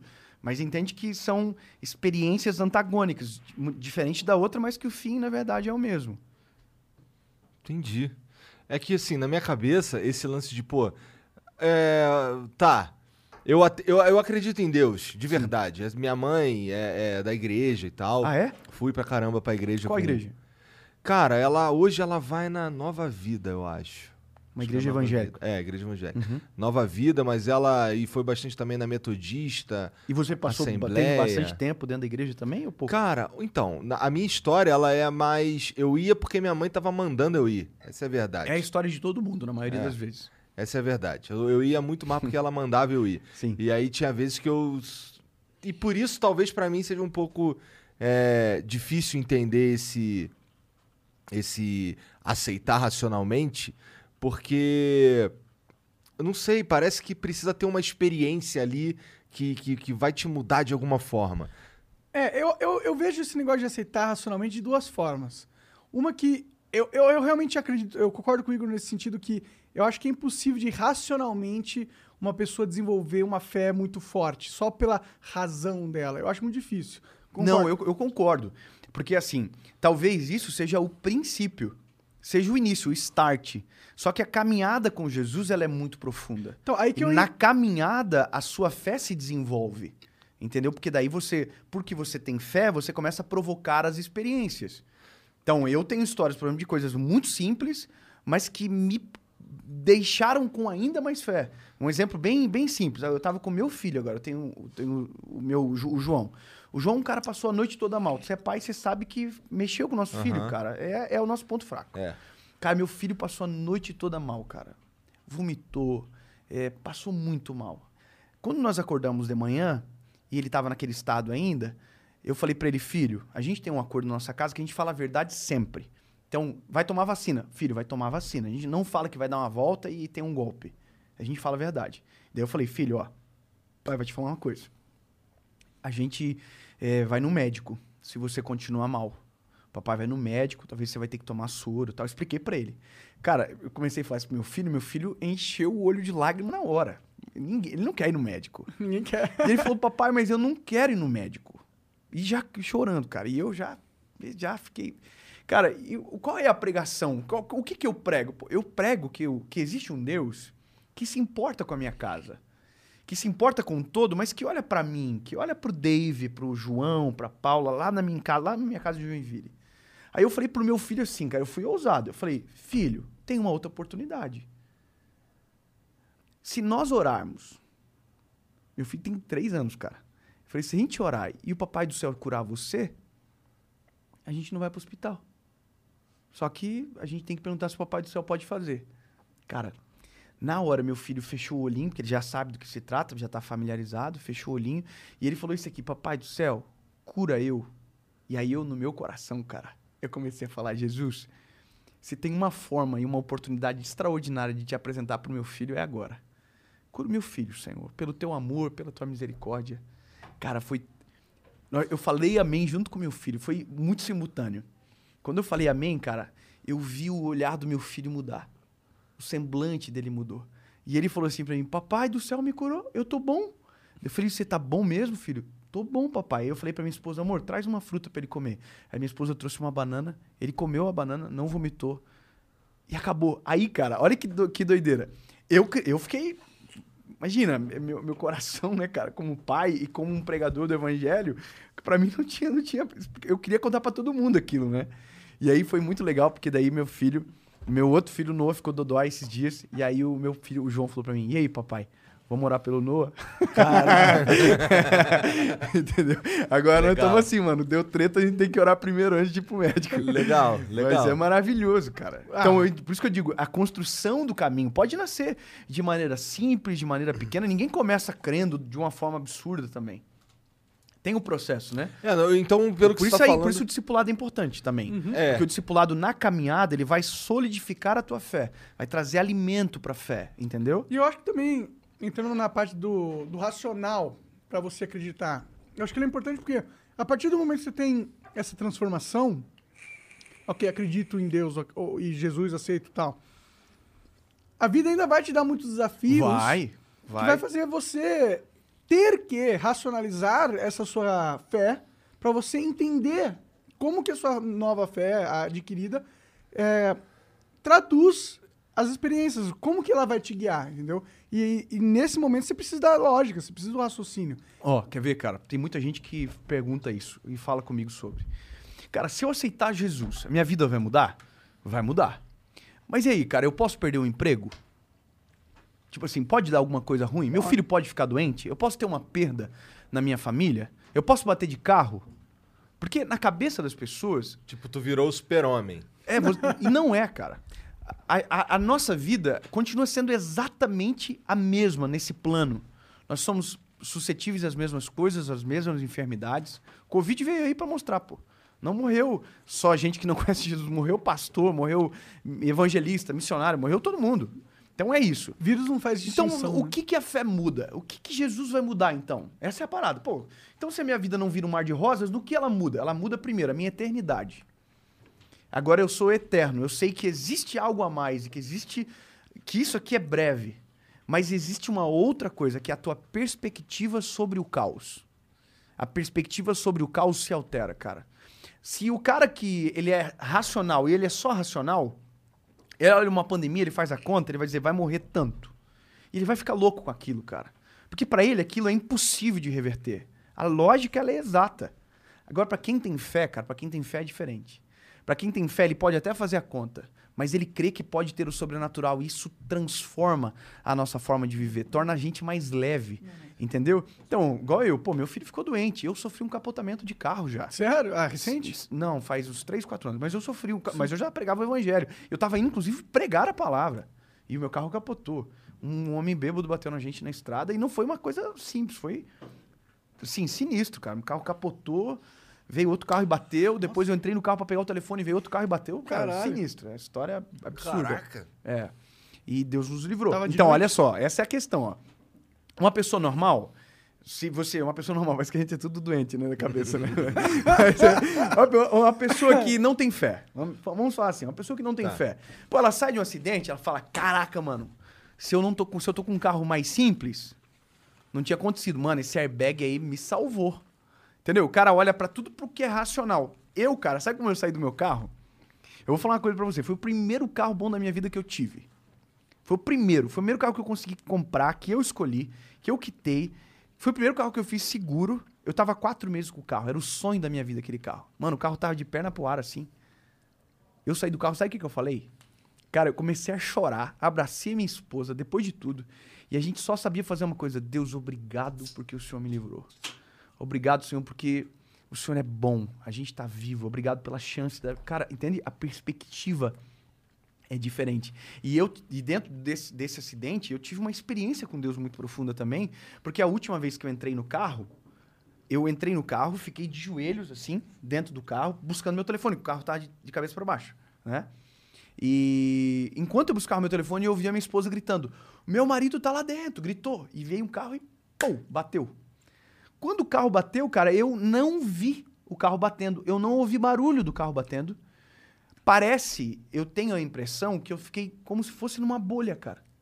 Sem explicar. Eu saí do carro sem nada, nem um arranhão, Você nem. tava dentro do carro quando Eu bateu? tava dentro do carro de joelho, cara. Foi tão louco que o cara do outro carro arregaçou com a boca, bateu no volante. E eu que tava de joelho solto dentro do carro não aconteceu nada. Entendeu? Quer dizer, foi forte a batida, entendeu? E então É um eu pouco impressionante o cara vir, um carro capotado, o cara Sabe vem que, e que é, bate cara? no teu carro. Era uma, era uma. A gente tava numa B- uma BR, né, uma rodovia, e era uma baixada. Então o cara viu que tinha alguma luz de ambulância no lado direito, já tinha até ambulância. E viu que tinha no lado direito alguma coisa. Mas o carro tava quase na faixa da esquerda. Então ele veio e bateu na minha porta, cara. Eu até tenho a foto aqui. Pô, foi, foi sinistro, cara. Caraca. Pensei que tu tivesse saído e mandado um glória a Deus. Não, eu mandei também. Mas mandei, mas mandei sem sotaque. Mandei, Glória a Deus! Uh! foi, foi marcante demais pra gente, cara. Foi muito, foi muito impactante. E aí, sabe o que foi doido? Porque aí o pastor que, que eu tava indo na igreja ligou pra mim e falou assim: E aí, você vem? Eu o pensei cara, que- acabei de eu, capotar eu pensei carro. que era óbvio que eu não ia mais, né? E ele falou: E você vem? Aí ele falou assim: a, a igreja tá esperando você. Aí, cara, eu falei pra minha esposa: Caraca, Deus livrou a gente, a gente não. Não vai ser o mínimo de gra- grato. Vamos embora, vamos pra cima. Quer ver se eu, se eu tenho a foto aqui? Se minha esposa estiver vendo, manda pra mim, amor, no WhatsApp, pelo amor de Deus. Mas o que eu quero que vocês vejam, ficou- foi bem doido o negócio. E, E aí tu foi pregar mesmo assim? Daí eu fui pregar, cara. Só que aí quando eu terminei de pregar, que eu entrei no quarto do hotel, cara, doía da ponta do meu pé à ponta da minha cabeça, assim, cara.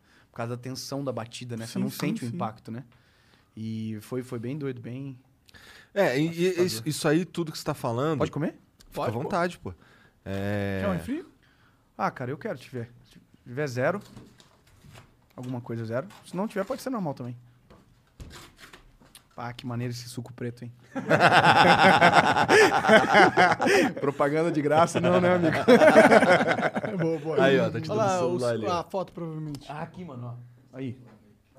Bom, não, o pessoal não vai dar pra ver, né? Mas isso aí, ó. Dá pra mostrar na... Tenta... ó. Nossa, dá pra ver aqui, Jean? Pra cá? Cancela embaixo. Aqui? É. Se os caras já Nossa. estavam virando o carro já. Deixa eu ver, eu quero ver. Caralho, estraguinho, hein? É, deu perda total, né? Perda total? Perda Tinha total. seguro? É, foi o primeiro carro com seguro, né? É verdade, você tinha falado.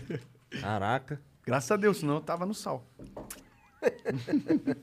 Sim. Primeiro carrinho que consegue realizar na vida, né? Pois é. Obrigado, Douglas. Mas tu, isso- cara, é. Desculpa. Não, não, não. Eu ia falar que tudo isso que tá falando aí me mostra então que o, um cara que chega, chega na- no, no cristianismo, na fé, como C.S. Lewis, ele precisa não ser um preguiçoso da fé também. Precisa dar uma estudada, precisa fundamentar o que ele decidiu acreditar. Ó, uma boa coisa. Eu sou um evangelista. Eu sou o primeiro passo da fé. Eu não sou suficiente para a caminhada da fé. O meu trabalho, cara, é igual ao do professor. Uma vez que você ensina, você, você, você vira desnecessário. A pessoa não vai precisar mais. Entende do que eu tô falando? A pessoa pode lembrar de você, ter a memória que você que você estava no início dela, mas depois que você passa por aquilo, você não precisa mais. Então, dentro dessa corrida, eu sou a primeira etapa. A minha mensagem não é suficiente para uma caminhada completa de fé. A minha mensagem é o início, é a pesca. Por isso que é quando, quando a gente olha para a igreja como organismo, como vivo, a igreja de Jesus, você vê que existe cinco ministérios. Então existe o evangelista, existe o profeta, existe o apóstolo, o pastor e o mestre. Então, cara, eu sou o evangelista. Eu não consigo fazer o papel do mestre. Então o mestre ele vem após e ele, ele, ele traz mas oh, we could, we could This is your summer. That means Six Flags and the taste of an ice cold Coca Cola. We're talking thrilling coasters, delicious burgers, real moments together, and this. Coke is summer refreshment when you need it most, so you can hop on another ride or race down a slide at the water park. Six Flags and Coca Cola. Come make it yours. Visit sixflags.com slash Coke to save up to $20 on passes, plus daily tickets starting at $34.99. luz sobre a palavra, traz para dúvidas mais profundas. Entende? Aí vem o pastor e cuida da pessoa. Aí vem o profeta e profetiza coisas que só Deus pode saber e, e falar sobre o futuro. E aí vem o apóstolo e, e multiplica o trabalho do pastorado. Ele, ele multiplica as igrejas, ele planta igrejas, entende? Então, é uma corrida muito mais complexa. Até uma das coisas, cara, que eu, eu senti muito no meu coração e a gente fez esse ano, ficou pronto agora, olha que legal. Isso eu acho que eu não falei em lugar nenhum ainda. Ah, Exclusivo. Opa, aí Uau. sim. mas brincadeira, mas é uma coisa que tem me dado tanta alegria, cara, me orgulhado muito, sabe? Nós fizemos uma associação evangelística que vai ajudar essas pessoas que vão nos eventos, que tomam a decisão, a continuar a caminhar, para dar um norte. Então é um, é um aplicativo que a gente está ficando pronto agora, que a pessoa vai ter um pré-discipulado. O discipulado ele é presencial, por isso que eu chamo de pré-discipulado, onde a pessoa vai ser é, apontada de maneira intencional para a necessidade, por exemplo, da convivência cristã, do batismo nas águas, da leitura da Bíblia, da própria instrução de fé. E quando ela terminar, a gente vai dar uma Bíblia de presente para ela. Tudo isso de maneira gratuita, nada com fins lucrativos. Bom, é uma, é uma associação. Eu hoje sou o maior doador dela. Eu não recebo nada da associação. Ela nasceu para realmente pelo menos a gente. Não é que eu quero é, fazer o que é além do meu trabalho, mas como Deus nos deu muita voz e muito alcance, não custa nada fazer. E aí, cara, eu encontrei pessoas maravilhosas que Deus colocou no meu caminho lá no início da minha caminhada com Jesus e que me fizeram apaixonar pela pregação do Evangelho e que hoje são os diretores da associação e que estão fazendo um trabalho incrível e agora vai ficar pronto. Então, agora, o que, que vai acontecer? Acabou o evento, a pessoa tomou a decisão, vai ter um QR Code, ela vai receber um cartãozinho, ela vai clicar, vai para essa plataforma. Não tem pegadinha nenhuma, cara. Não é nada para ter de lucro, nada, nada, nada, zero. Eu falo isso porque tem gente que tem um pouco de dificuldade, pensa que, ah, não, agora é um- a pegadinha. Não. É para que a pessoa de verdade ela alcance a maturidade cristã, que ela continue caminhando e que não seja só o dia difícil. Porque, cara, o dia difícil ele nos aproxima de Jesus, mas o dia bom também nos afasta. Então, às vezes, o cara precisa de algo, Deus responde, acontece o milagre, só que daí o milagre vem e o cara esquece no outro dia de novo, entendeu? Então, a ideia é que a pessoa continue uma caminhada. Então, hoje eu não busco mais Jesus só porque meu filho está doente. Hoje eu busco o Senhor porque eu dependo dele. Eu dependo dele para viver, eu dependo dele para tudo. É o meu norte de caminhada. Para decisões mais simples, as decisões mais profundas, eu pergunto tudo. Eu- Eu oro sobre. Entende? Então, não é um, um contato, um mero contato. Não, é uma caminhada, cara. Essa é a loucura do evangelho. Te dá o- a oportunidade de ter Cristo contigo, caminhando com você. E é, é, é, para mim, cara, isso se resume de uma certa forma simplória uma caminhada com Jesus, sabe? É um fortalecimento diário, é uma perspectiva diferente sobre tudo, a forma de tratar, a empatia, isso quando Jesus entra de verdade, né? Porque também tem muita gente que fala, eu sou cristão, mas não manifesta os princípios do evangelho, não tem amor na fala, não tem amor na prática, né? Que é triste, né? E dá pra um cara ter esse. manifestar esse amor aí sem saber? Por exemplo, pô, sei lá, num, nunca fui numa igreja, nunca ouvi um evangelista e tal, mas o cara é bom. Cara, vamos lá. O ser humano por si só, ele é mau. A gente, a gente precisa de, de Deus. A, a nossa natureza não é boa. O fundo não é. Porque até aquilo que, é, que a gente faz de bom, às vezes a gente faz com a intenção errada. Sabe? Então, por exemplo, tem uma, um- um- uma parábola, que é a parábola do, do filho pródigo. Vocês já devem ter ouvido alguma vez na, na vida, né? É uma parábola bem, bem corriqueira do evangelho. Que fala do filho que foi embora, pediu a herança do pai e foi embora. Na mesma parábola, fala do filho que ficou em casa. E o filho que ficou em casa obedecia o pai. Tem um livro do Tim Keller, que é o, pai, o Deus Pródigo, que fala bem claro sobre o filho velho, o, mai- o irmão mais velho que ficou em casa. E, cara, o que, que o filho mais velho fala pro pai? Ele diz. Porque quando o filho mais novo volta, né? Ele Tem pede herança. festa, pá. Tem festa tal. Ele diz: Pai, eu nunca te desobedeci. Então, a princípio, ele é um cara extraordinário. Ele, eu nunca te desobedeci. E tu nunca me desse nenhuma cabrita. Ele- o que, que ele está dizendo? Eu pensava que por obedecer eu tinha direito de tomar as decisões por ti. É isso que ele está querendo dizer. Entende? Então, é, o que obedece pelas razões erradas não, não, não muda nada. No sentido de que se quando é só Deus que pode transformar de verdade as natureza, a natureza do nosso coração. Entendeu? Então, o homem por si só, cara, a gente é mal. A, a, a história bíblica diz isso. A gente começa lá no princípio. O erro, entende? Então a gente precisa, cara, precisa do Senhor. E, e aí você também se responsabiliza muito mais. Eu, eu, por exemplo, eu vou falar pra vocês, eu tô aqui hoje, né? Tem gente orando por mim. Eu orei ontem, eu fui ter o meu momento com o Senhor, orei e falei, Senhor, me dá sabedoria do que eu vou falar. Guia o meu coração. Pedi algum, falei algumas coisas pro Senhor sobre isso, sobre esse nosso momento. Por quê? Porque o que eu faço aqui repercute ou de maneira positiva ou de maneira negativa. Por quê? Porque não é o Dave. A minha mensagem que eu carrego é muito mais importante do que eu. É muito superior a mim. Entende? Então, como eu carrego uma mensagem e eu sou conhecido pela mensagem que carrego e não pelo nome ou pela imagem, mas pelo que eu carrego, eu tenho que ter muita responsabilidade por isso. Então, por isso que eu digo, o, o- o evangelho, cara, ele, ele transforma de verdade quando você permite que ele entre também de verdade no teu coração. Tu conhece o Jordan Peterson? Jordan Peterson, já ouvi É. falar. É, esse, foi, esse foi o cara que acho que teve o, meio que o trabalho que você representa pra muita galera. Foi o cara que me me mostrou o caminho pra eu ter uma, uma transformação ao ponto de eu acreditar em Deus. Porque eu, a minha origem, minha, minha, meu background, eu era. Minha mãe é espírita, né? Então eu ia no centro espírita quando era mais moleque, mas parei. E depois que eu parei, eu virei. Sabe aqueles ateus revoltados? Odeia o universo e a vida e acha que tudo é injusto e não sei o quê. E eu fiquei com essa mentalidade durante muito tempo. Por quê? O que, que desencadeou? Foi algum- alguma coisa ruim que aconteceu? Olha, a minha vida, a minha infância não foi das melhores, assim, entendeu? Então eu sempre tive muitas coisas que eu tive que lidar e eu achava a vida bem injusta. E Em eu, algum momento você culpou Deus por tudo ou quis que não existisse? É, eu, eu, eu, eu não conseguia acreditar que ele existisse, entendeu? Eu achava que a realidade era tão perversa que a existência de um Deus é meio, meio improvável, entendeu? Só que com o tempo eu fui, sei lá, eu saí daquela situação merda que eu tava e consegui é, respirar um pouco, mas mesmo assim eu não acreditava, entendeu? E aí eu caí de novo. Fui pra uma situação merda de novo, entendeu? E aí foi nessa, nesse momento que eu tive um pouco dessa transformação.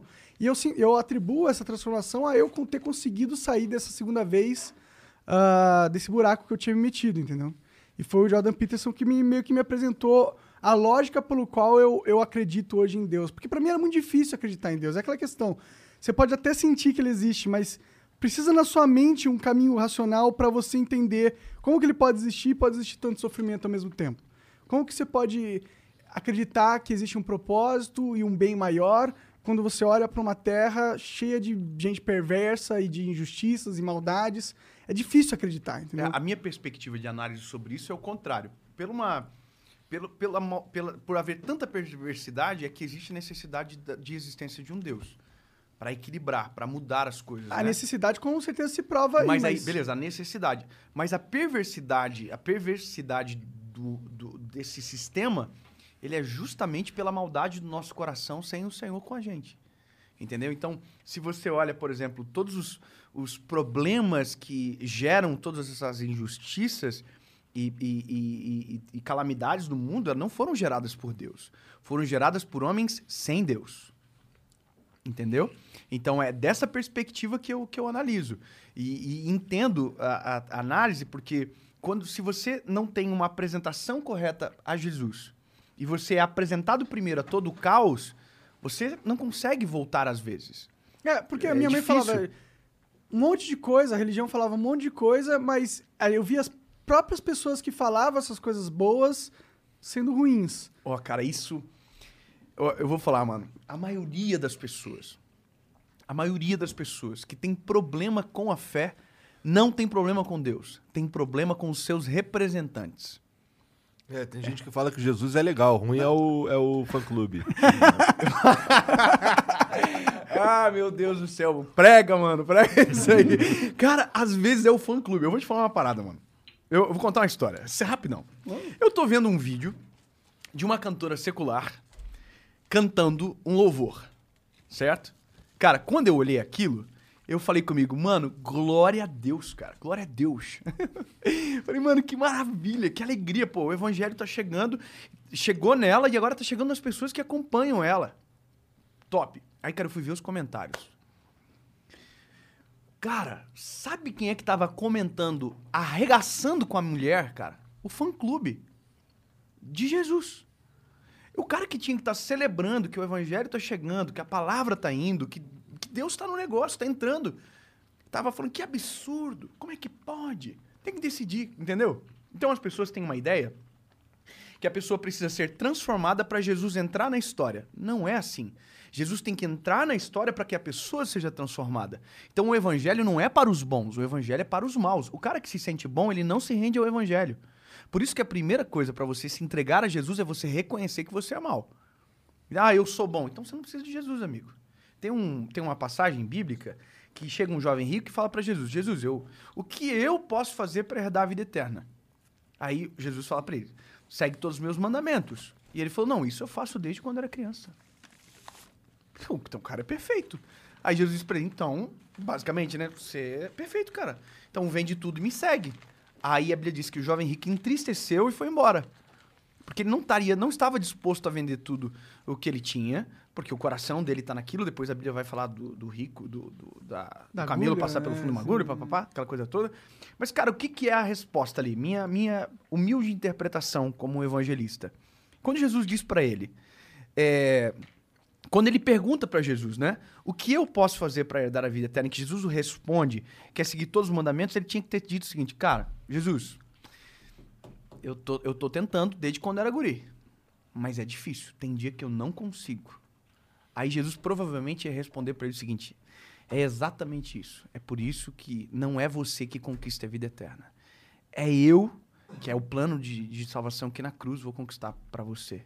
Você não é capaz sozinho. Por isso que a primeira coisa que a gente precisa é reconhecer que nós não somos essa beldade da vida que a gente pensa que a gente é e que parece que só todo só o resto que é mal. Entendeu? Entendi pra caralho. Vou até comer um um pedacinho, fiquei emocionado.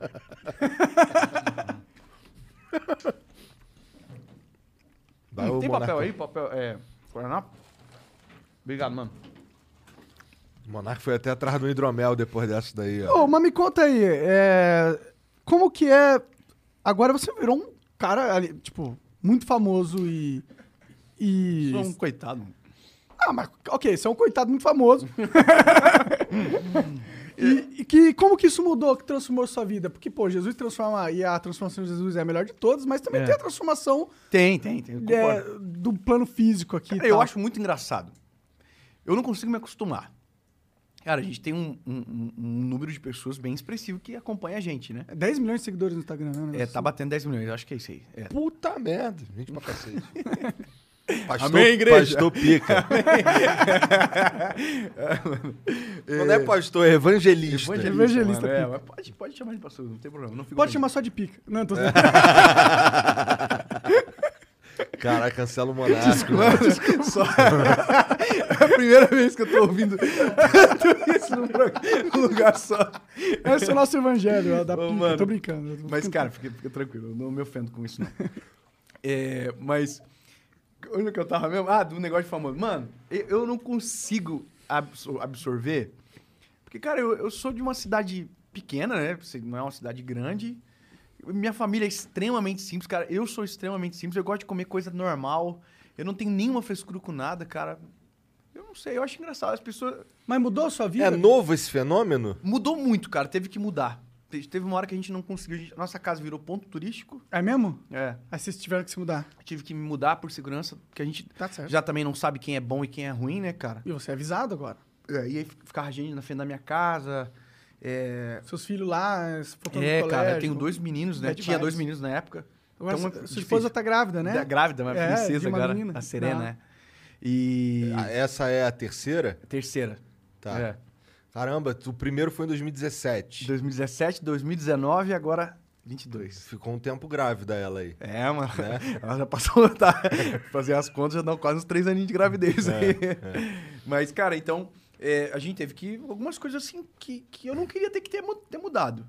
Porque eu construí uma casa na rua do meu pai, por exemplo. Um bairro normal, bairro simples, a cidade não é um bairro nobre.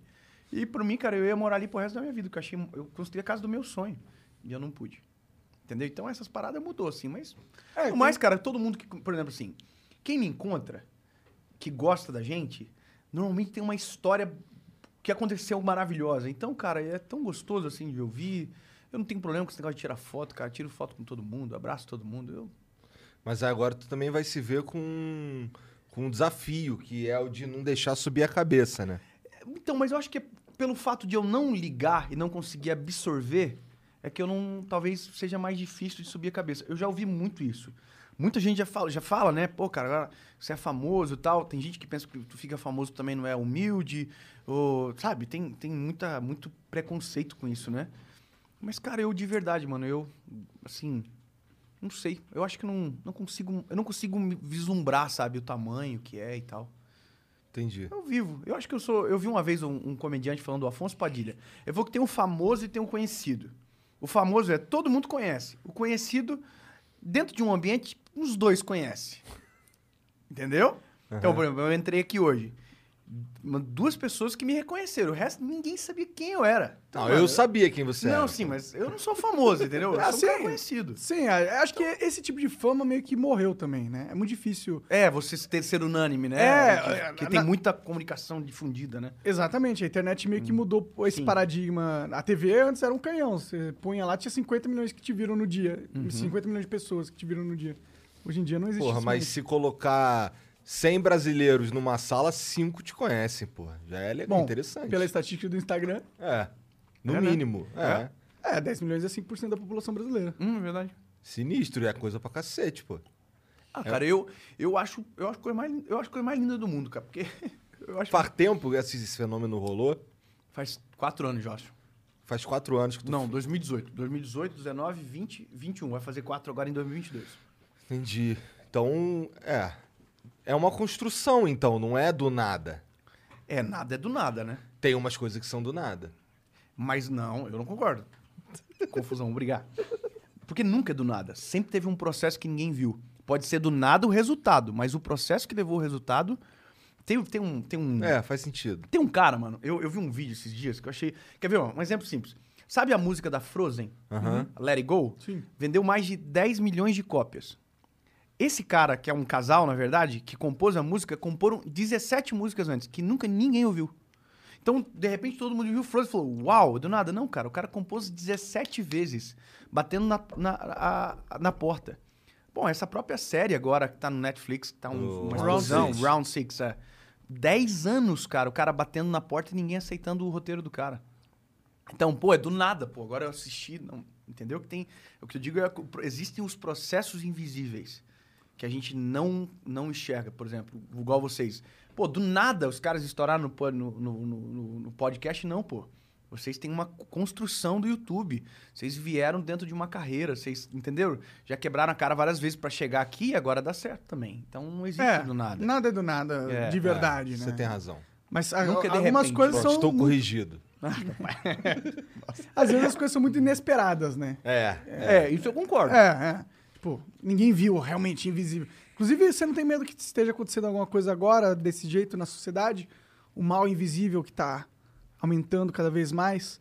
Cara, vou te falar uma coisa. Eu tenho Essa aí foi filosófica. um forte, profundo, hein, mano? É Deep, deep pensamento. Mano, eu tenho medo, sabe do que, cara?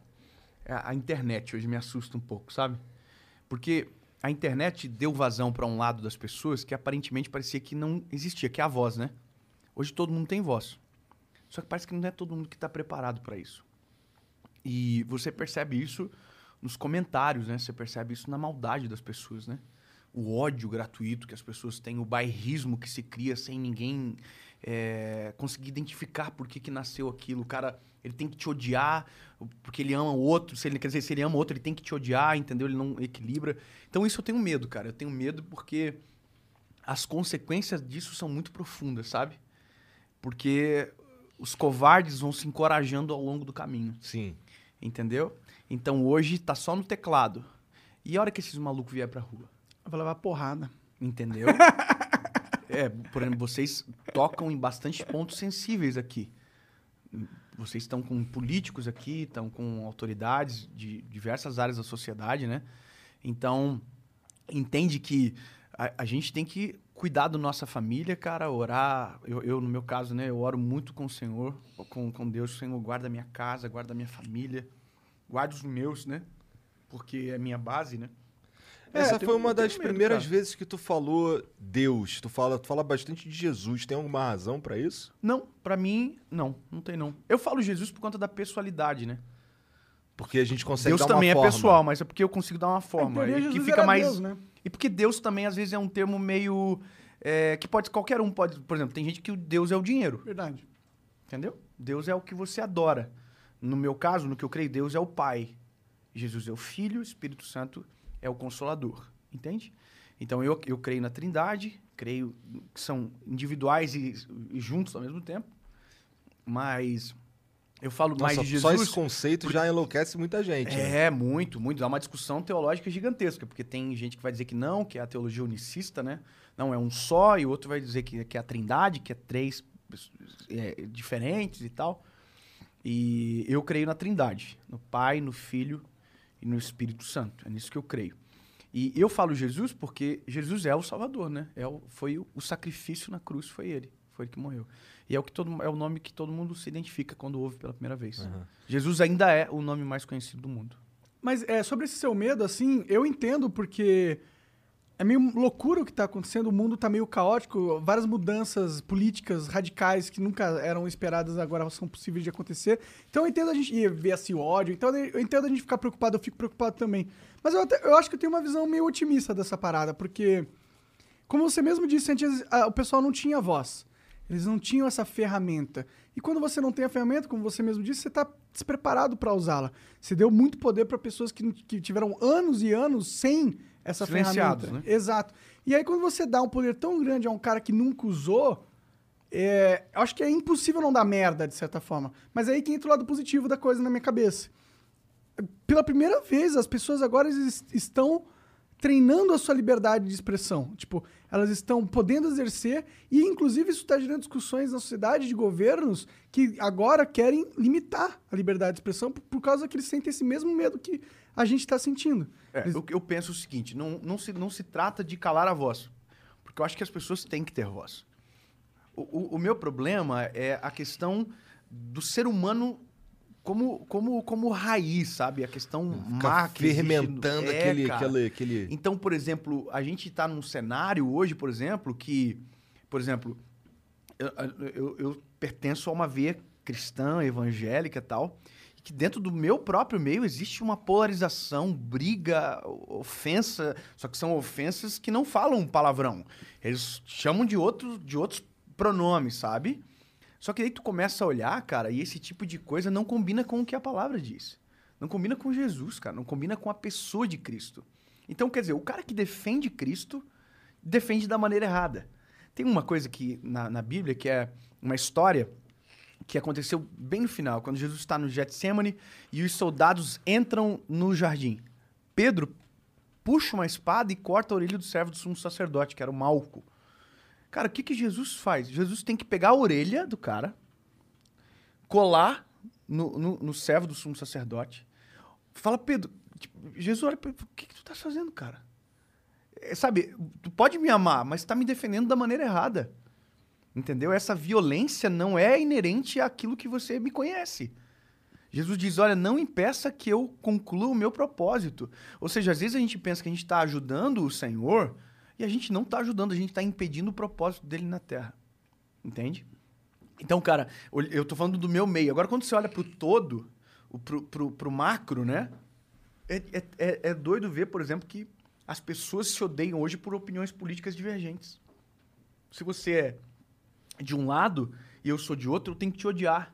Eu não, não te convido mais pra vir na minha casa, sabe? Sim. É, então, quer dizer, a voz, cara, ela, ela au- aumentou as polarizações, porque agora todo mundo sabe o que o outro pensa. É. E sabe até o que ninguém perguntou. Exato. Isso, isso é um grande problema a longo prazo, cara. Porque eu, por exemplo, eu não saio dando opinião sobre o que ninguém me perguntou. Mas na minha rede social tem gente o dia todo dando opinião sobre o que eu não perguntei. Então, por que fazem isso? É a cabeça do ser humano. Eu, eu, eu por exemplo, eu, não, eu não gosto de vocês. Um exemplo. Eu não vou mandar uma mensagem pra ti dizendo, cara, eu não gosto de vocês, vocês são uns ridículos e tal. Porque vocês não me perguntaram.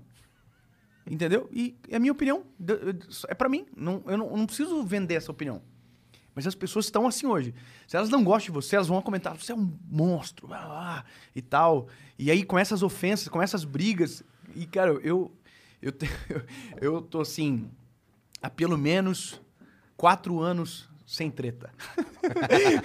Sabe? Eu, não quero briga, cara. Eu quero é paz. Eu quero viver com, com com meus filhos. Quero poder pregar o evangelho de Jesus. Se um dia for proibido de pregar o evangelho, aí vai ter treta, porque daí é o meu trabalho. E isso eu não vou abrir mão, porque a vida é a minha bandeira, foi o que me salvou. Mas enquanto isso, cara, em vez de eu ficar batendo no que eu não concordo, eu vou pregar aquilo que eu acredito.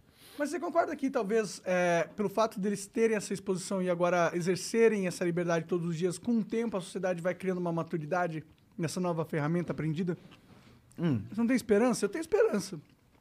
Que talvez.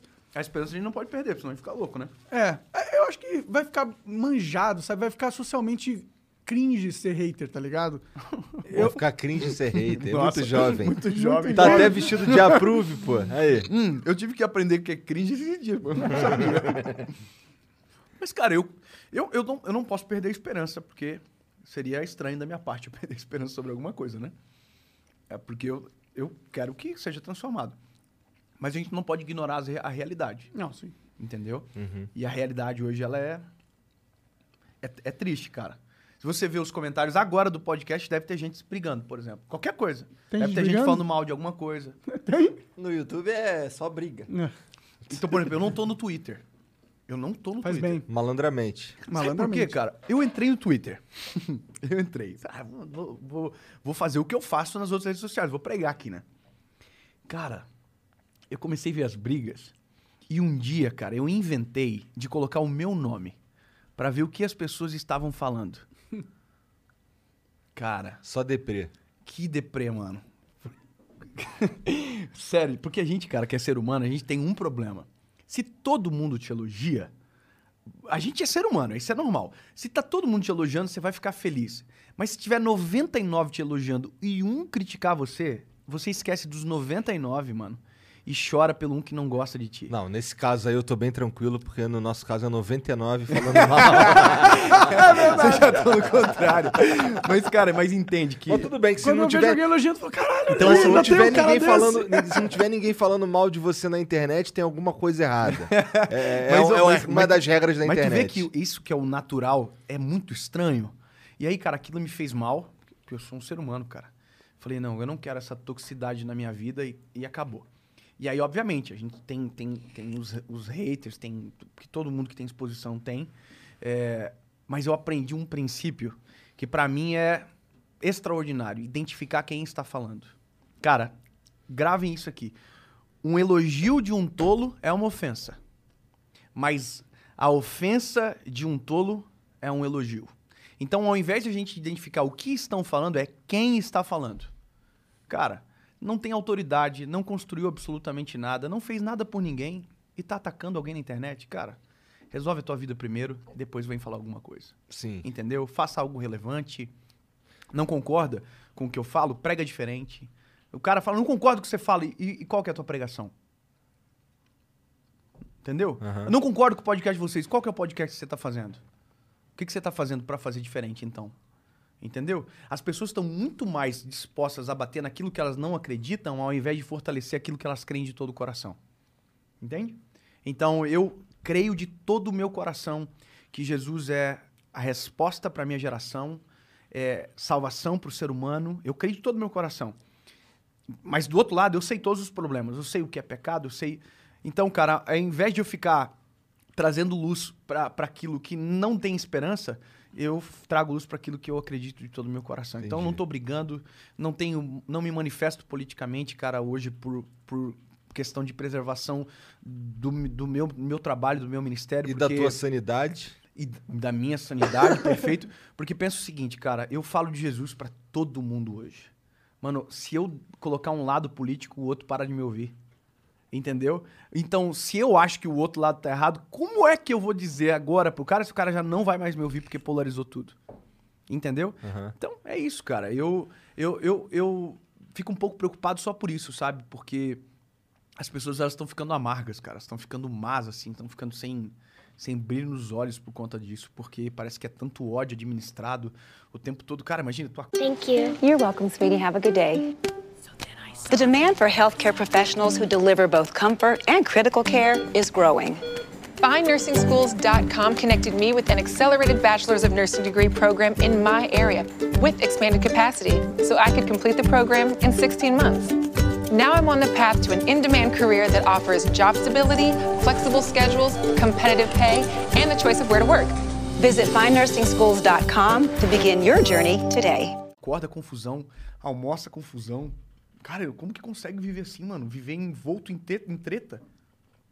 Envolto em teta é outra parada, né? Quase saiu. eu, eu solucei na hora.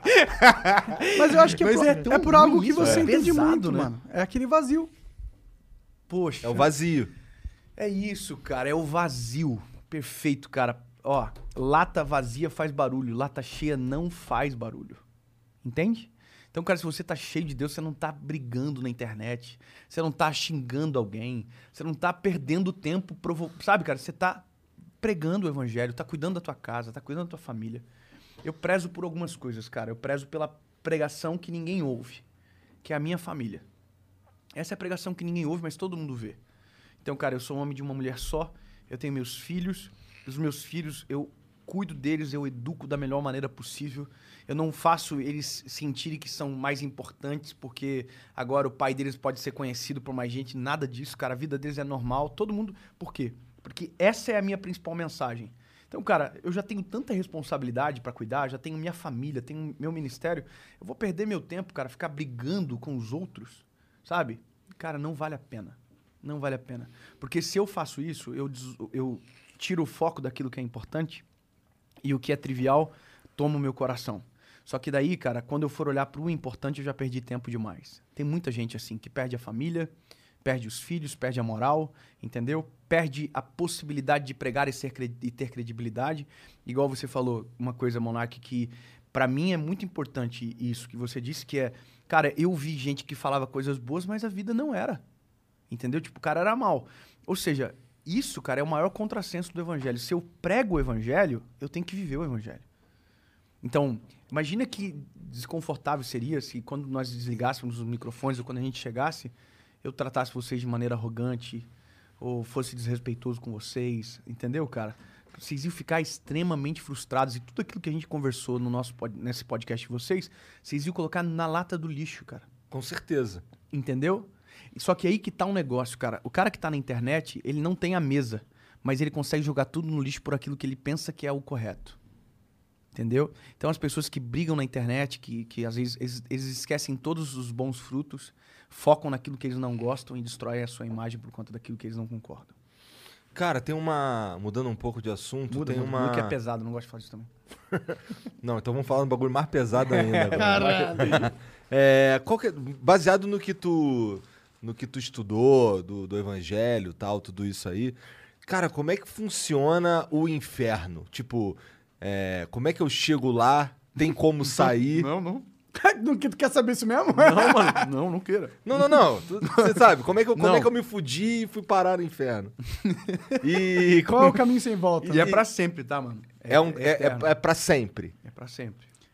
É pra sempre. O evangelho, cara, ele, ele é completo. Mas Jesus, isso foi uma parada que eu não lembro quem que me falou. Rápido. Teve um momento que quando Jesus estava sendo, ele foi crucificado e aí ele desceu ao inferno, e libertou uma galera. Ou eu tô viajando? Não, ele arrancou, tirou as chaves da mão de- do diabo. Tá, ele não libertou ninguém. Não, não tem libertação. Entendi. Não, quem tá lá, tá lá. É eterno. É- Nossa, isso é mó deprê, né? É, mas é a- o evangelho completo. Porque a- a- tem gente que consegue viver o inferno já na terra, né? Mas a, Bíblia diz que pro inferno é aqueles que morrem sem, sem salvação, sem o Senhor. Sem encontrar-se com o Criador, entende? Mas então. É um assunto bem. Assim, cara. É bem é, é, profundo e que tem muitas nuances teológicas quando se, distrata, se trata sobre isso e que, como a gente estava falando, pode gerar uma confusão ainda maior na internet. Mas, assim, uma coisa que você precisa saber: existe. Entendeu? Existe. Existe o inferno e se você é, não é, en- en- entender e com- compreendendo o evangelho, não reconhecer aquilo, é, é- esse é o final. Então existe, mas assim. Porque o, o antônimo disso é o céu, né? E para a salvação, a Bíblia diz que eu, eu preciso confessar e crer. Mas Entendeu? existem. existem t- eu, eu espero que existam algumas exceções. Por exemplo, um- uma criança. Existe, existe. Uma criança da Somália. Existe. O índio. O Nunca índio. o evangelho chegou até ele. É ignorância, é o tempo de ignorância. A Bíblia diz: Como ouvirão se não há quem pregue? Pronto. Então, existem os pregadores. Os pregadores pregam. Mas no lugar onde um pregador nunca chegou, onde o evangelho nunca chegou, eles são inocentes. Entendeu? Pô, mas é muito stonks então isso aí, né? Oi? Por quê? Ah, se eu nasci, sei lá, antes da sociedade ser inventada, eu automaticamente tô no céu. É, mas agora, agora fudeu já, né? Agora a gente já ouviu de vários caras. Só essa semana duas vezes. Não, a gente já era, É. né? Agora a gente precisa fazer alguma coisa, né? É isso aí. Ô, Jean, se fudeu também. Tem um monte de gente fudida aí também no chat. É, tá tudo abençoado, na verdade. Mano, aqui, ó. Na verdade, tá tudo abençoado. De verdade. Sem brincadeira. A gente não não deseja Deus porque não quer ir pro inferno. Essa compreensão, ela não, ela não é ela não pode ser aquilo que vai nortear o nosso coração Mas move fé. muita gente. Move muita gente, mas quando você conhece Deus pela perspectiva do medo do inferno, essa fé não subexiste, cara. Vai chegar um determinado momento que a tua vida vai estar tão um inferno que você vai dizer, mano, aqui, lá ou agora não muda nada. Entendeu? Eu, quando eu era mais, mais adolescente, eu vi uma história uma vez de um, de um pregador que foi à nossa igreja e eu achei fantástico. Ele, na verdade, eu já era jovem, inclusive o cara que falou isso pela primeira vez, hoje trabalha na nossa associação evangelística, o Mário. Até mandar um abraço para eles, o Mário, a Elinor, e que são os que hoje cuidam dessa parte, né? Mas ele, ele, eles contaram- ele contou uma história, cara, que é a história dos três pais que é, receberam um convite de Deus.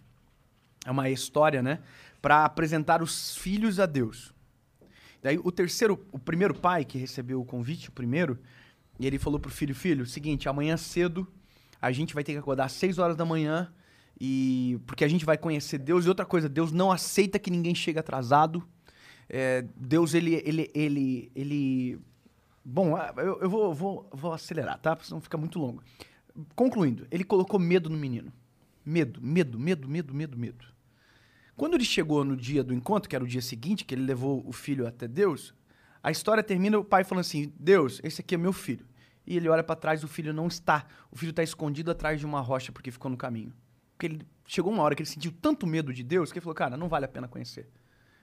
O segundo pai, ele colocou ativismo no filho. Filho, você tem que fazer isso. Se você, se você não fazer isso, se você não escovar o dente, se você não é, acordar cedo, se você não sair, vai, vai, dar problema tal. E o menino colocou muito peso, peso, peso. Obra, obra, obra. Você tem que fazer isso. Olha, entendeu? Resumindo, quando ele chegou para conhecer Deus, o menino estava tão cansado que dormiu no caminho e não, conhece, não conseguiu conhecê-lo. O terceiro pai, o, o terceiro pai apresentou Deus da perspectiva que eu acredito que é a melhor forma de apresentar Deus para alguém. É mostrando quem Deus é, em, mostrando o que Deus fez na cruz do Calvário através do seu filho, mostrando o amor, a, a possibilidade de redenção, de salvação, de pecado, de perdão de pecados para quem se arrepende de maneira genuína. Quando você apresenta dessa maneira, aí a história, que é a forma que o pai apresentou, a Bíblia, a história, a Bíblia ia falar, né? A história, o menino chega, o pai chega até Deus e diz: Deus, aqui está o meu filho. Quando ele olha para trás, o menino não está mais na parte de trás, mas o menino já está abraçado com o Senhor.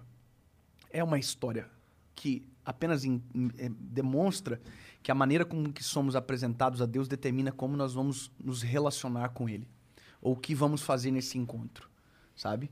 Então, é por isso que eu não, não é que eu não fale sobre o inferno porque eu acredito nele, mas eu, porque eu não quero colocar medo. Não pode ser por medo. A Bíblia diz que o verdadeiro amor lança fora o medo. Se for por medo, cara, não tem amor. Eu não quero. Você também que tem então, filha, então, você não, quer que a tua filha te obedeça porque pelo terror. pelo terror. Você quer que ela te obedeça porque ela te ama tanto que vale a pena te obedecer. Entende? Não pode ser pelo medo. A, a Bíblia diz que o temor é um princípio de sabedoria. Ou seja, eu, eu preciso saber o, os riscos que existem. Eu preciso saber. Mas não pode ser eles que vão nortear as minhas decisões somente. Tem que ser o amor de Jesus. Eu tenho, tenho que ter tem um sentimento muito mais profundo e muito mais importante, sabe? Então, por isso que eu digo, a gente não tem que querer a salvação por medo do inferno. A gente tem que querer a salvação por desejo do céu. Esse é o negócio. Entendeu? E de viver uma vida transformada aqui. O que será que a gente faz no céu? É, isso é uma coisa sempre que eu fico pensando, porque se o céu é o lugar máximo e perfeito, não seria também para nossa concepção de humano, um lugar bem tedioso e sem possibilidades. Pois é. Eu já ouvi isso já. hum. Eu tava. Eu vi a primeira vez nos Estados Unidos, o cara falou, mas o céu é boring. Aí eu tive que procurar o que era boring primeiro. hum. Mas, cara, imagina o seguinte. O que mais te assusta hoje no mundo? Você falou no começo cara, injustiças. Não é isso que mais fere o teu coração? Não é isso que mais, que mais te afastou de Deus em um período da tua vida? Uhum. Então, o céu é um cenário sem injustiça. O céu é um cenário sem dor. É um cenário que é perfeito, entende? Então, não tem como existir chatice na perfeição. Porque se é perfeito, não tem defeito, entende? Não, não tem como ser chato. Então, a Bíblia fala de céu como um lugar de descanso, fala como lugar permanente, fala como lugar de adoração, fala como lugar de galardão pelas nossas obras. Então, a Bíblia menciona sobre o céu várias vezes. O próprio, a, o próprio João, ele tem uma visão do céu, né, e, que, e que ele relata em Apocalipse, e que é extraordinário quando ele fala sobre a perspectiva do que ele conseguiu enxergar. Ele fala as ruas são como de ouro, então a, a, a definição dele é, é, como se ele estivesse dizendo assim, cara, eu não sei explicar, mas era como se fosse ouro, era tão maravilhoso que era como se. Entende? Então é, é metafórico, mas demonstra a profundidade daquilo que João enxergou. Então, a minha convicção de fé é que o céu é o meu destino. O céu é o meu início, na verdade mas porque creio em Jesus de maneira completa, em toda a verdade bíblica, eu creio que eu já, já sou um ser, um ser eterno agora. Por isso que as atitudes têm que ser diferentes também. Faz sentido. Entende? Porque se eu sei que o meu destino é o céu, então eu já sei que eu sou de lá. Eu sei que eu sou eterno. Então vai se comportar como alguém que é eterno. Exatamente. O comportamento se altera. Entendeu? Tudo que eu faço agora repercute na minha eternidade repercute no meu agora. A lei da semeadura é a lei mais infalível que existe da humanidade, cara. Eu confesso que se um dia eu fosse pro céu, eu gostaria de poder voltar para algum outro plano, assim. Eu queria jogar de novo. Ah, mano, tá achando que é o. Como é que é o nome daquele. tem, um, tem um negócio, o cara vai e volta, assim, né? Tem um filme, eu acho. Ah, tem, tem alguns, tipo. Monark é sinistrão, né? As teorias é sinistra. não, é porque, Mano, tipo- você- lá você não vai querer lugar pra lugar nenhum mais na vida. Mas parece muito tedioso. Eu quero conhecer tudo. Eu quero conhecer os outros planetas. Eu quero saber como que é uma vida em um outro planeta que não é aqui, entendeu? Por que não? Sei lá, tipo, Deus Ah, aí cê- uma terra Aí quando tão... você chega lá, você fala, mano, ó, Deus, seguinte, eu tô com umas intenção aí. eu venci, não venci, cheguei aqui. Será que você não pode ir pra Júpiter? Só Júpiter. Eu, quero ver, lá. qual é, quero ver como que é ver como Jupiteriano, que tá é. ligado? Sei lá, é- eu não sei. é- Eu falo isso por causa dessa... Porque o céu sem continuidade, o céu sendo uma experiência perfeita, pra mim realmente não parece ser perfeito. Se é... Se é se não tem mais o que fazer, entendeu? Você tem o que, que você faria no céu? Eu não consigo nem imaginar. O que, que você ia querer fazer se tudo é perfeito? Você não precisa de nada. Você não tem. Você tem tudo. Bom, é, é- porque a, a- a gente não consegue so- falar sobre perfeição, porque a gente não conhece nada perfeito senão o Senhor. E ainda a gente conhece pela fé, né? Então, cara, eu, eu vendo assim de uma outra perspectiva, eu acho que por a gente não saber o que de verdade, verda- verdadeiramente é perfeito, a gente talvez tenha essas nuances de pensamento que possa ser chato. Pode crer. Mas eu não acredito dessa maneira porque se é perfeito, não tem como eu Acha sabe, chato. Acha chato. Você já ouviu falar da teoria da simulação do- dos mundos? Não.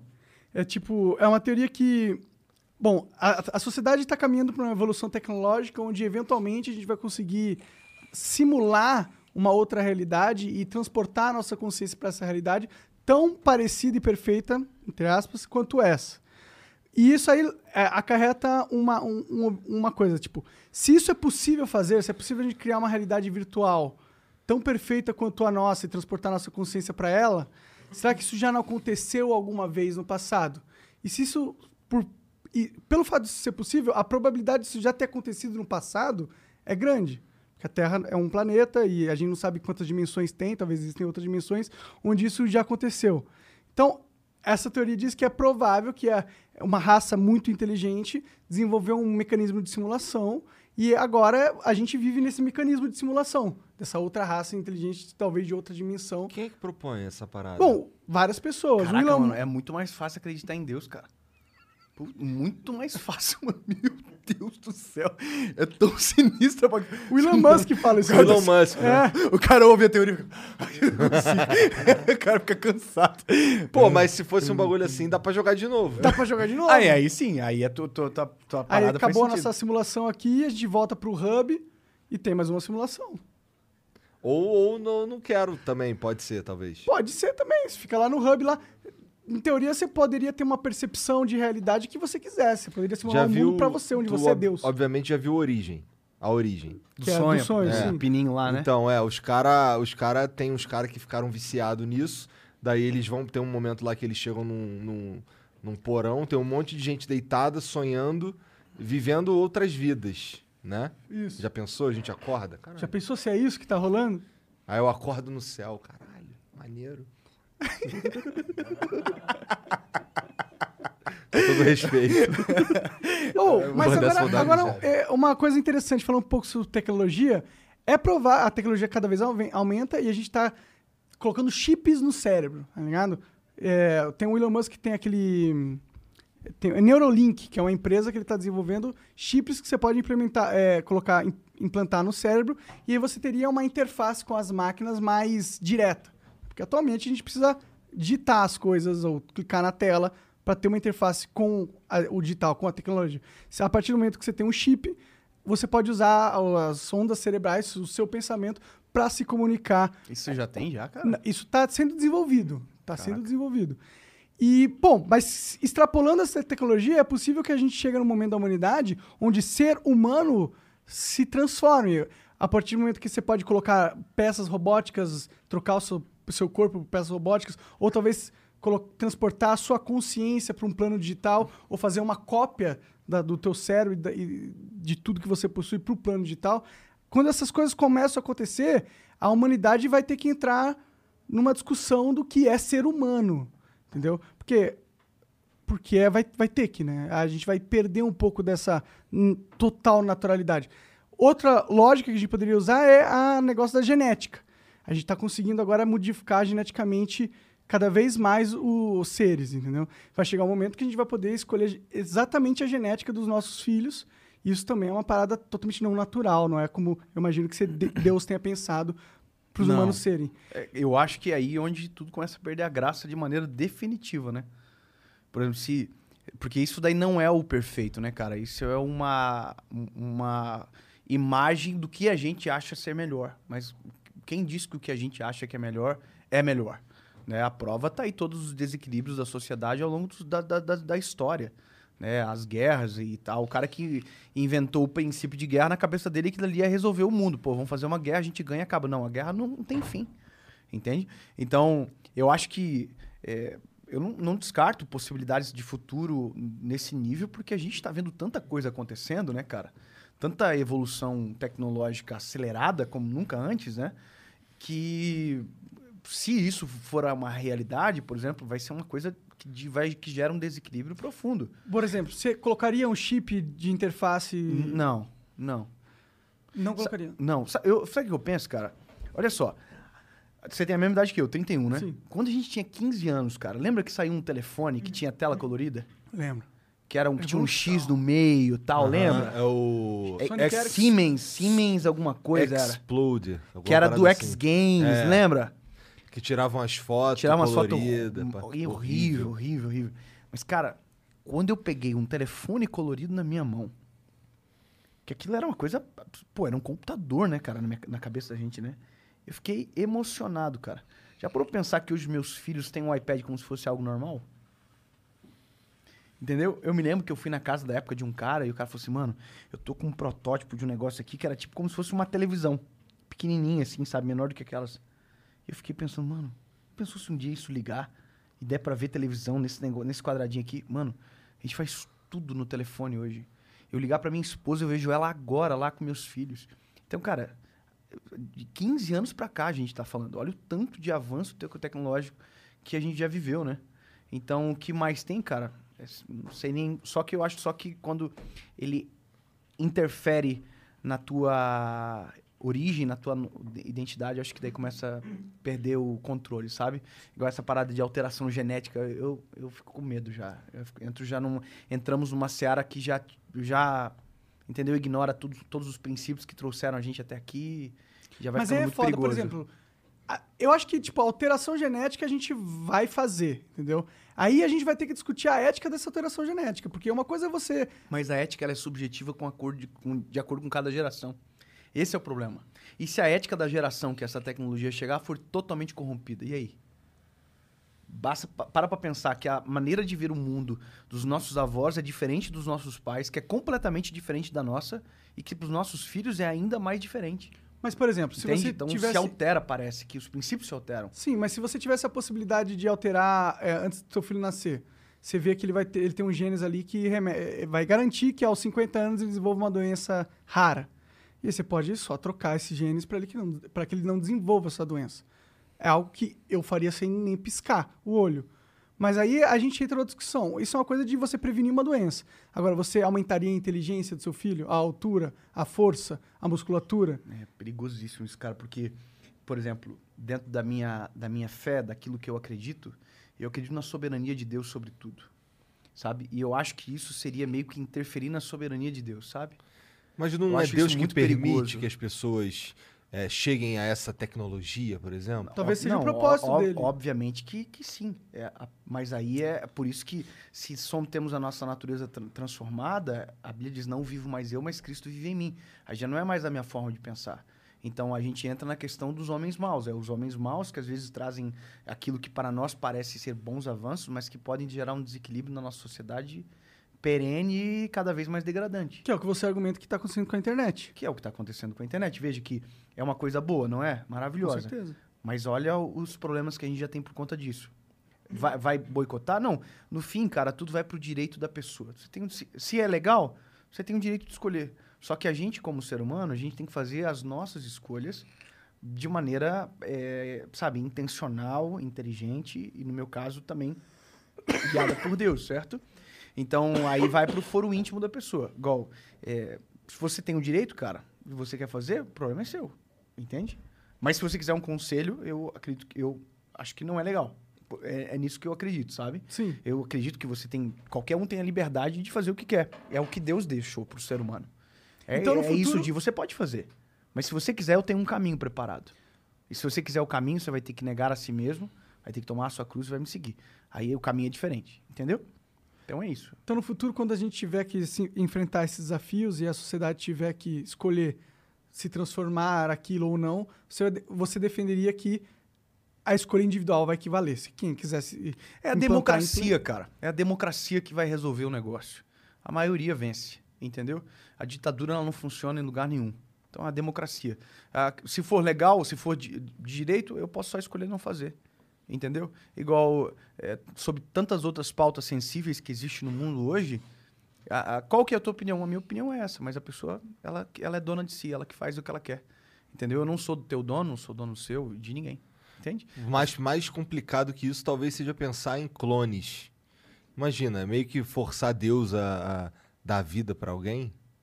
É, aí que tá, a gente pode fazer um clone, agora só, quem dá a vida é o Senhor, né? É, a gente sempre força Deus dar a vida, porque quando a gente tem um filho, meio que a Não, gente que escolheu o teu filho Tudo e bem, deu a mas, vida. Mas assim, um, um- um clone, ele é. Mas, cara, olha só. Tem cê- alma um Você clone? tem quantos filhos? Você tem quantos filhos? Duas. Duas. Você acha que alguém conseguiria fazer algo tão perfeito com as próprias mãos? Você acha que alguém conseguiria fazer? Cara, não. Pessoalmente, eu também acho que não. Acho Não, cara, eu, eu- a gente tem uma médica agora que tá fazendo a ultrassom da Serena. Cara, ela falou um negócio pra mim, pra minha esposa, que a gente ficou assim, caraca, mano. Olha o que ela, ó o que ela falou. ó- ó o que ela falou. Ela falou assim: a gestação é algo tão complexo e tem tanto milagre envolvido que é tudo pra dar errado e que no final dá certo. Tem muito mais chance de não acontecer do que verdadeiramente acontecer. Cara, é uma junção de tantos milagres. de- se você acompanhou as ultrassons da tua esposa, tu viu. Cara, quando você olha que os dois lados do cérebro estão formados, você fala, caraca, mano, mais uma etapa, venceu. Aí você vê, entendeu? É, é tão complexo, é tão... Um monte de etapa que pode dar errado. Pode dar errado, cara, que o ser, o homem não, não tem isso, não consegue fazer, cara. É, pode- talvez seja o sonho do homem, mas ele não consegue, porque é, é, é muito mais complexo do que qualquer outra coisa. Total. Eu acho que quando o homem tiver o poder de criar um ser a- a- ao que ele quiser, ele vai, tipo, geneticamente falando, ele vai criar abominações. Mas é Quando que a tá, gente eu isso. acho que isso um dia pode acontecer. De eu mexer na genética, mas não fazer do zero. Eu vou precisar de um outro ser humano pra fazer, Então, mas eu entendeu? acho que se o cara Vou precisar de quiser- uma gestação, entende? alterar do zero a gente não tem essa do capacidade. ca- mas eu acho que se a gente se pegar essa, é, isso e querer achar que a gente pode é, Vai ficar muito criar um ser perfeito através das nossas escolhas da alteração genética, eu imagino que na nossa tentativa a gente vai criar centenas ou milhares de aberrações. Porque na nossa tentativa de explorar o perfeito, de encontrar o que, que é a um gente ser não perfeito. sabe o que é perfeito. A gente não sabe Por exemplo, exatamente. O que é perfeito? Eu tenho a minha orelha é assim. Qual que é a orelha perfeita? Não existe o ideal, cara. Esse ideal físico que a gente que a gente especula ou quanto tempo a gente tem que viver, cara, isso não existe um ideal. Tem gente que viveu 100 anos e foi infeliz a vida toda. Tem gente que viveu 20 e foi extremamente feliz os 20 anos da vida dele. Entendeu? Então, esse modelo de ideal e de perfeito a gente não tem. O que, o que que é belo? Belo se altera ao longo do tempo. E toda vez que a gente tentar supor que nós temos essa capacidade, a gente vai criar aberrações. É, cara, e, aí a gente só vai maximizar aquilo que é mal hoje na sociedade, sabe? A gente só vai gerar desequilíbrio. Eu sei que é parece que é uma, é uma conversa que se transpõe muito ao futuro e menos de realidade, mas se a gente olhar para a realidade, a gente já tem muito artifício do que pode acontecer, das nuances da história. Eu, quando a, a gente decidiu ter o terceiro filho, era meu sonho ter uma menina. Meu sonho da minha vida, cara. Eu sempre falei que eu queria ter uma menininha. E, cara, eu, eu me lembro que uma das coisas que me falaram foi, cara, se você quiser, tem manipulação genética. Você pode escolher o sexo da criança. Eu não sei se é legal, mas já existe a Ah, já possibilidade. existe isso? A Cara, possibilidade. disso, que da hora. É, de Ou- ou você. Descu- Por exemplo, assim, quer ver, ó? Se você vai fazer uma fecundação in vitro lá, eu posso falar uma besteira muito grande aqui, tá? Então, não, não sou da área, eu posso falar uma grande besteira, mas. Eu acho que a parada é que o médico não pode falar, mas ele sabe o que é. Se é feminino que ele tá colocando ou se é masculino. Eu acho que talvez ele não possa falar o. Tipo assim, não pode dar o direito de escolha, tá? Mas quando ele fecunda, ele sabe o que vai dar. Mas ele sabe o que vai dar. Ele sabe, por exemplo, o que não vai já, ele já pode falar, ó, isso aqui é fraquinho, esse aqui não vai desenvolver. E daí os outros eu acho que ele já, já sabe, pelo que eu ouvi, tá? É um achismo. Então, é, pensa, se a médica pergunta pra mim, o que que tu quer? Eu tô fazendo uma fecundação in vitro. Menino, menina, qual que é a minha tentação? Eu vou falar o que eu quero. Mas se isso não for o ideal, se isso não é o que Deus tem, isso não é o que Deus quer. E se, isso, e se for a menina, mas a menina for uma decepção na minha vida, entendeu? Só, só, só entendendo que, na minha concepção, a soberania de Deus sempre vai prevalecer sobre as minhas escolhas. Mas e se Deus te fez escolher uma menina? Pois é, mas eu escolhi já. Eu escolhi na minha oração. Eu já falei com o Senhor sobre isso. Bom, se você Você- falou com falei com também ele. e ele sabe o que que vai dar, ele pode ter te ajudado. Então, mas no meu caso, não. Não. Não, aí que tá. Então, aí, aí é onde entra o meu testemunho, que também é um testemunho. Porque quando a gente ouviu isso, obviamente que eu não estava fazendo fecundação in vitro, nada, aí foi uma gravidez normal. Aconteceu naturalmente. Ah, é verdade. né? É. Mas quando a minha esposa estava gerando no, no- no- no início, eu, eu, eu sabia que era uma menina, cara.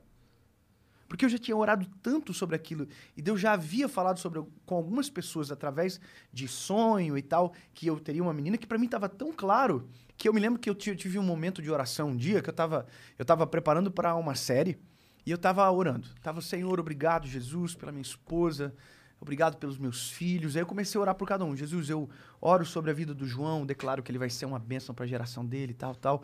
Orei pelo Noah. E aí, cara, quando eu tava orando, eu falei, cara, eu vou orar pela minha filha também. Mas a Paula nem grávida tava.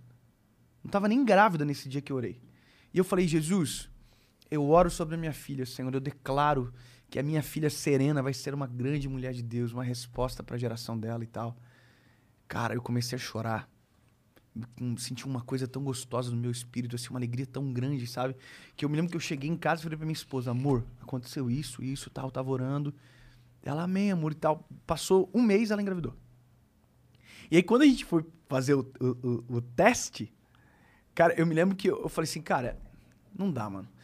Poxa, ou eu creio no que eu falo e no que eu, que eu experimento, ou eu paro de crer. É uma menina, não adianta. É uma menina. Sabe? Então, tanto é que se vocês verem o nosso chá revelação lá, que tá, tem no Instagram, quando revela o sexo, o, o- o- tem um áudio assim, ó, e cumprindo-se a promessa de Deus. Entendeu? Uhum.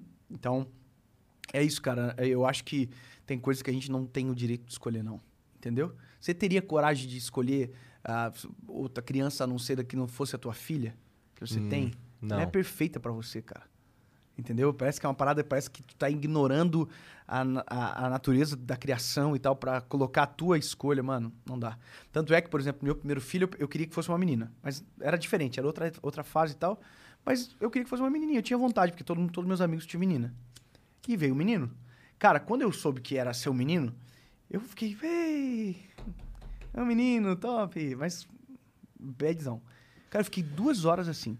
Quando passou, assim, esse negócio, eu falei, meu Deus, cara, eu vou ter um filho, eu vou ter uma cópia minha. A minha mentalidade mudou. E eu fiquei apaixonado pelo. Apaixonado, cara. Tanto é que os meus filhos são os amores da minha vida, cara. Então, se eu escolhesse, não seria tão perfeito como o João é. Sabe? Então, cara, no fim, mano, é, é- é- parece que é muito arriscado. Eu prefiro sempre acreditar na soberania de Deus, que a vontade dele é perfeita e that's it. Da hora. Bora abrir pra galera, mandar uns papos? Bora, mano, você que manda. Ô, Jean, hoje eu tô sem meu celular. Se tu puder dar aquela moral. Demorou, demorou. Deixa eu ver. Tá saindo minha página aqui? É, o Diego mandou uma mensagem pro- pelo Telegram pra eu fazer aqui, então eu vou começar com a do Diego. Tá. Ele falou assim: Jezão, pergunta pro Dave como ele enxerga a pandemia e se há relação com o que está na Bíblia. Beleza. Cara, muita gente perguntou sobre isso, sobre os sinais do fim dos tempos, né? Mas esses sinais eles já são percebidos a- antes da pandemia na nossa geração. A Bíblia, ela apresenta alguns sinais que apresentam o fim, né? A vinda de Jesus, tal, a restauração da igreja, como um todo, né? A- o arrebatamento da igreja, perdão. Então, existem alguns sinais e um dos sinais são pestes, doenças como essa que a gente está vivendo. Então, na verdade, não é um sinal isolado. Tem vários outros sinais que já demonstram, por exemplo, um dos sinais mais, para mim, mais profundos e conectados com aquilo que a Bíblia diz, que é o amor de muitos esfriaria. Entendeu? E é o que nós estamos vivendo hoje, de uma certa forma, né? O amor esfriando. Então, talvez mais forte que o sinal da própria pandemia é a própria realidade do ser humano como, como, como indivíduo. A ausência de empatia, a ausência de amor pelo próximo. Tá, para mim, fica evidente. Obviamente que, na contrapartida, a pandemia também revelou muita gente boa. Muita gente com um coração, sabe, empático, que ajudou muita gente e tal. Mas também, a, querendo ou não, acaba sempre revelando as nossas miserabilidades, né? Sim. É tempos difíceis. É. é... Mas dizem que tempos difíceis criam pessoas fortes, né? Eu, eu creio dessa maneira também. Eu creio sim.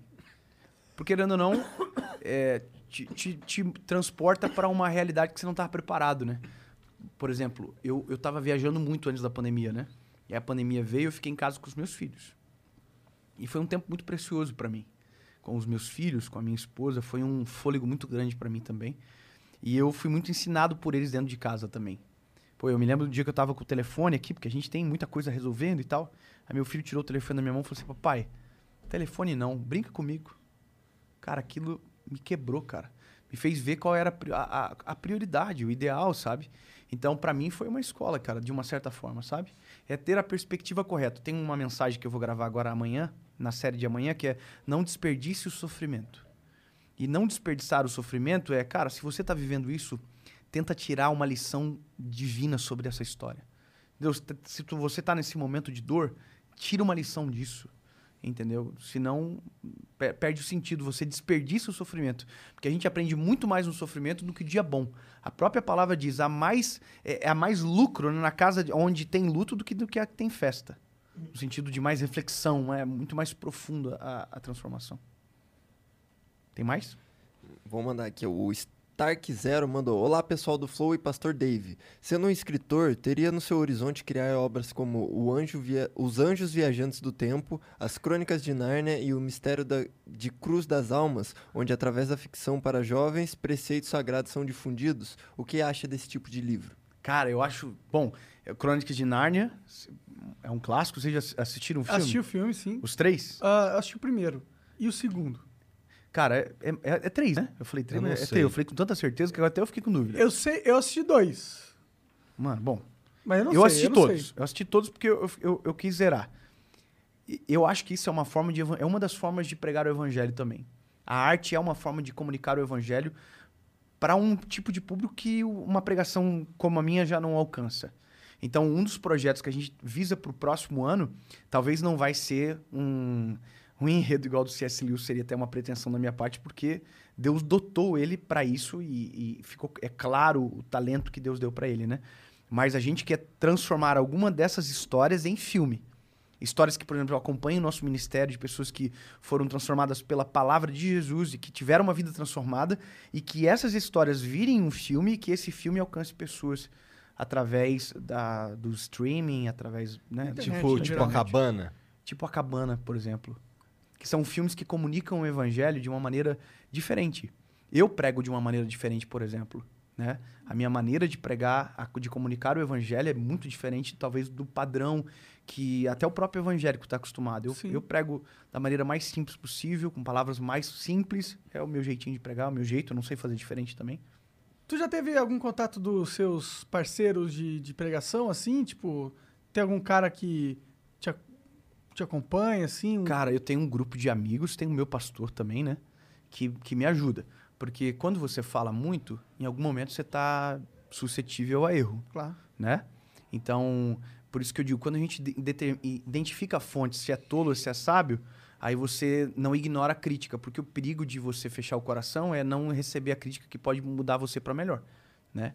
Então eu tenho gente que me critica de perto em amor e que eu trato de pautas sensíveis da minha história, da minha vida, coisas da minha intimidade e que me ajudam na tomada de decisão também. Eu tenho gente que ouve minhas mensagens, que critica quando eu estou usando algum termo errado, quando eu estou com a minha teologia um pouco confusa, entendeu? Que me ajuda, eu tenho. E esses caras, tipo, os famosão, os pastor famosão, tipo, Fábio de Mello, já falou com você? O padre Fábio de é, Mello? Já, já, é um já? querido, um cara maravilhoso. Da hora, da hora. Da hora. O Padre Gato. Ele é bonitão, a mulherada acha ele bonitão, né? É que ele é solteiro, né? Mas ele é um cara, é um cara. Um, E o Padre uma Marcelo Rossi, gentileza. já conheceu? Não conheci, esse eu não conheço. Ele tá bombadaço agora. Eu só né? conheci ele da, da época da, do Gugu. Do Aham, Gugu, que daí eu aham. via. Erguei as mãos e dai glória a Deus. É, eu lembro dele dessa época. Manda Ó, mais, Janzão. Ó, o PHFX mandou: Salve, salve família. Dave, sou filho de pastor, nasci na igreja e fui muito durante o tempo atuante. Não, fui durante muito tempo atuante. Hoje só me considero cristão e não frequento mais templo. Você acha que é possível com a tecnologia a concepção de templo físico acabar, sendo que posso ter comunhão online? Beleza, cara. Ó, eu, eu identifico da seguinte maneira. Primeiro, igreja. Vamos falar primeiro a questão igreja, né? Eu não consigo acreditar numa fé saudável sem a convivência na igreja. Por quê? Porque a gente precisa de pessoas caminhando com a gente. A fé é, é- Os irmãos precisam estar juntos. Então a igreja é onde os nossos defeitos são escancarados, o do meu irmão também, mas é onde isso também é resolvido, sabe? Então eu defendo a necessidade da igreja, porque até porque foi a própria igreja que me gerou, sabe? O conhecimento da palavra, a vivência, os testes da, da, da própria vida dentro da igreja são extremamente necessários. Com relação a essa substituição do físico para o online, eu acho muito improvável. Por exemplo, hoje a gente tem o Netflix, né? É, que é um streaming que a gente assiste qualquer filme. Mas o Netflix excluiu a possibilidade, o cinema? Não. Não. E nunca vai acontecer. Sabe por quê? Porque no cinema a experiência é completa. Você sai de casa, você cria um momento, você chega com seus filhos ou com a sua esposa ou sua namorada, você compra pipoca, a pipoca do cinema nunca vai ser igual à da pipoca da sua casa. Aí você pega um refrigerante, um suquinho preto, aí você senta com a sua esposa, entendeu? Suco a preto, é, a referência da garrafinha. É. A, a experiência, ela é completa. É isso que a- o online não consegue, entendeu? O online, ele é, ele é necessário, ele é, ele é cirúrgico, mas ele não consegue ser o todo, porque ele não tem a experiência completa. Ele não tem o olho no olho, ele não tem o calor, não tem um abraço, ele não Ah, tem, eu, eu concordo sabe? pra caralho com isso. É, Não acho tem. que a gente tá nessa onda de, opa, tudo vai ser digital, mas Não, não esquece, vai, cara, não esquece, esquece. Não tem, não tem. Porque a coisa mais maravilhosa da vida, cara, é isso aqui, ó. É mesa. É a gente sentar junto, olhar um no olho do outro, conversar.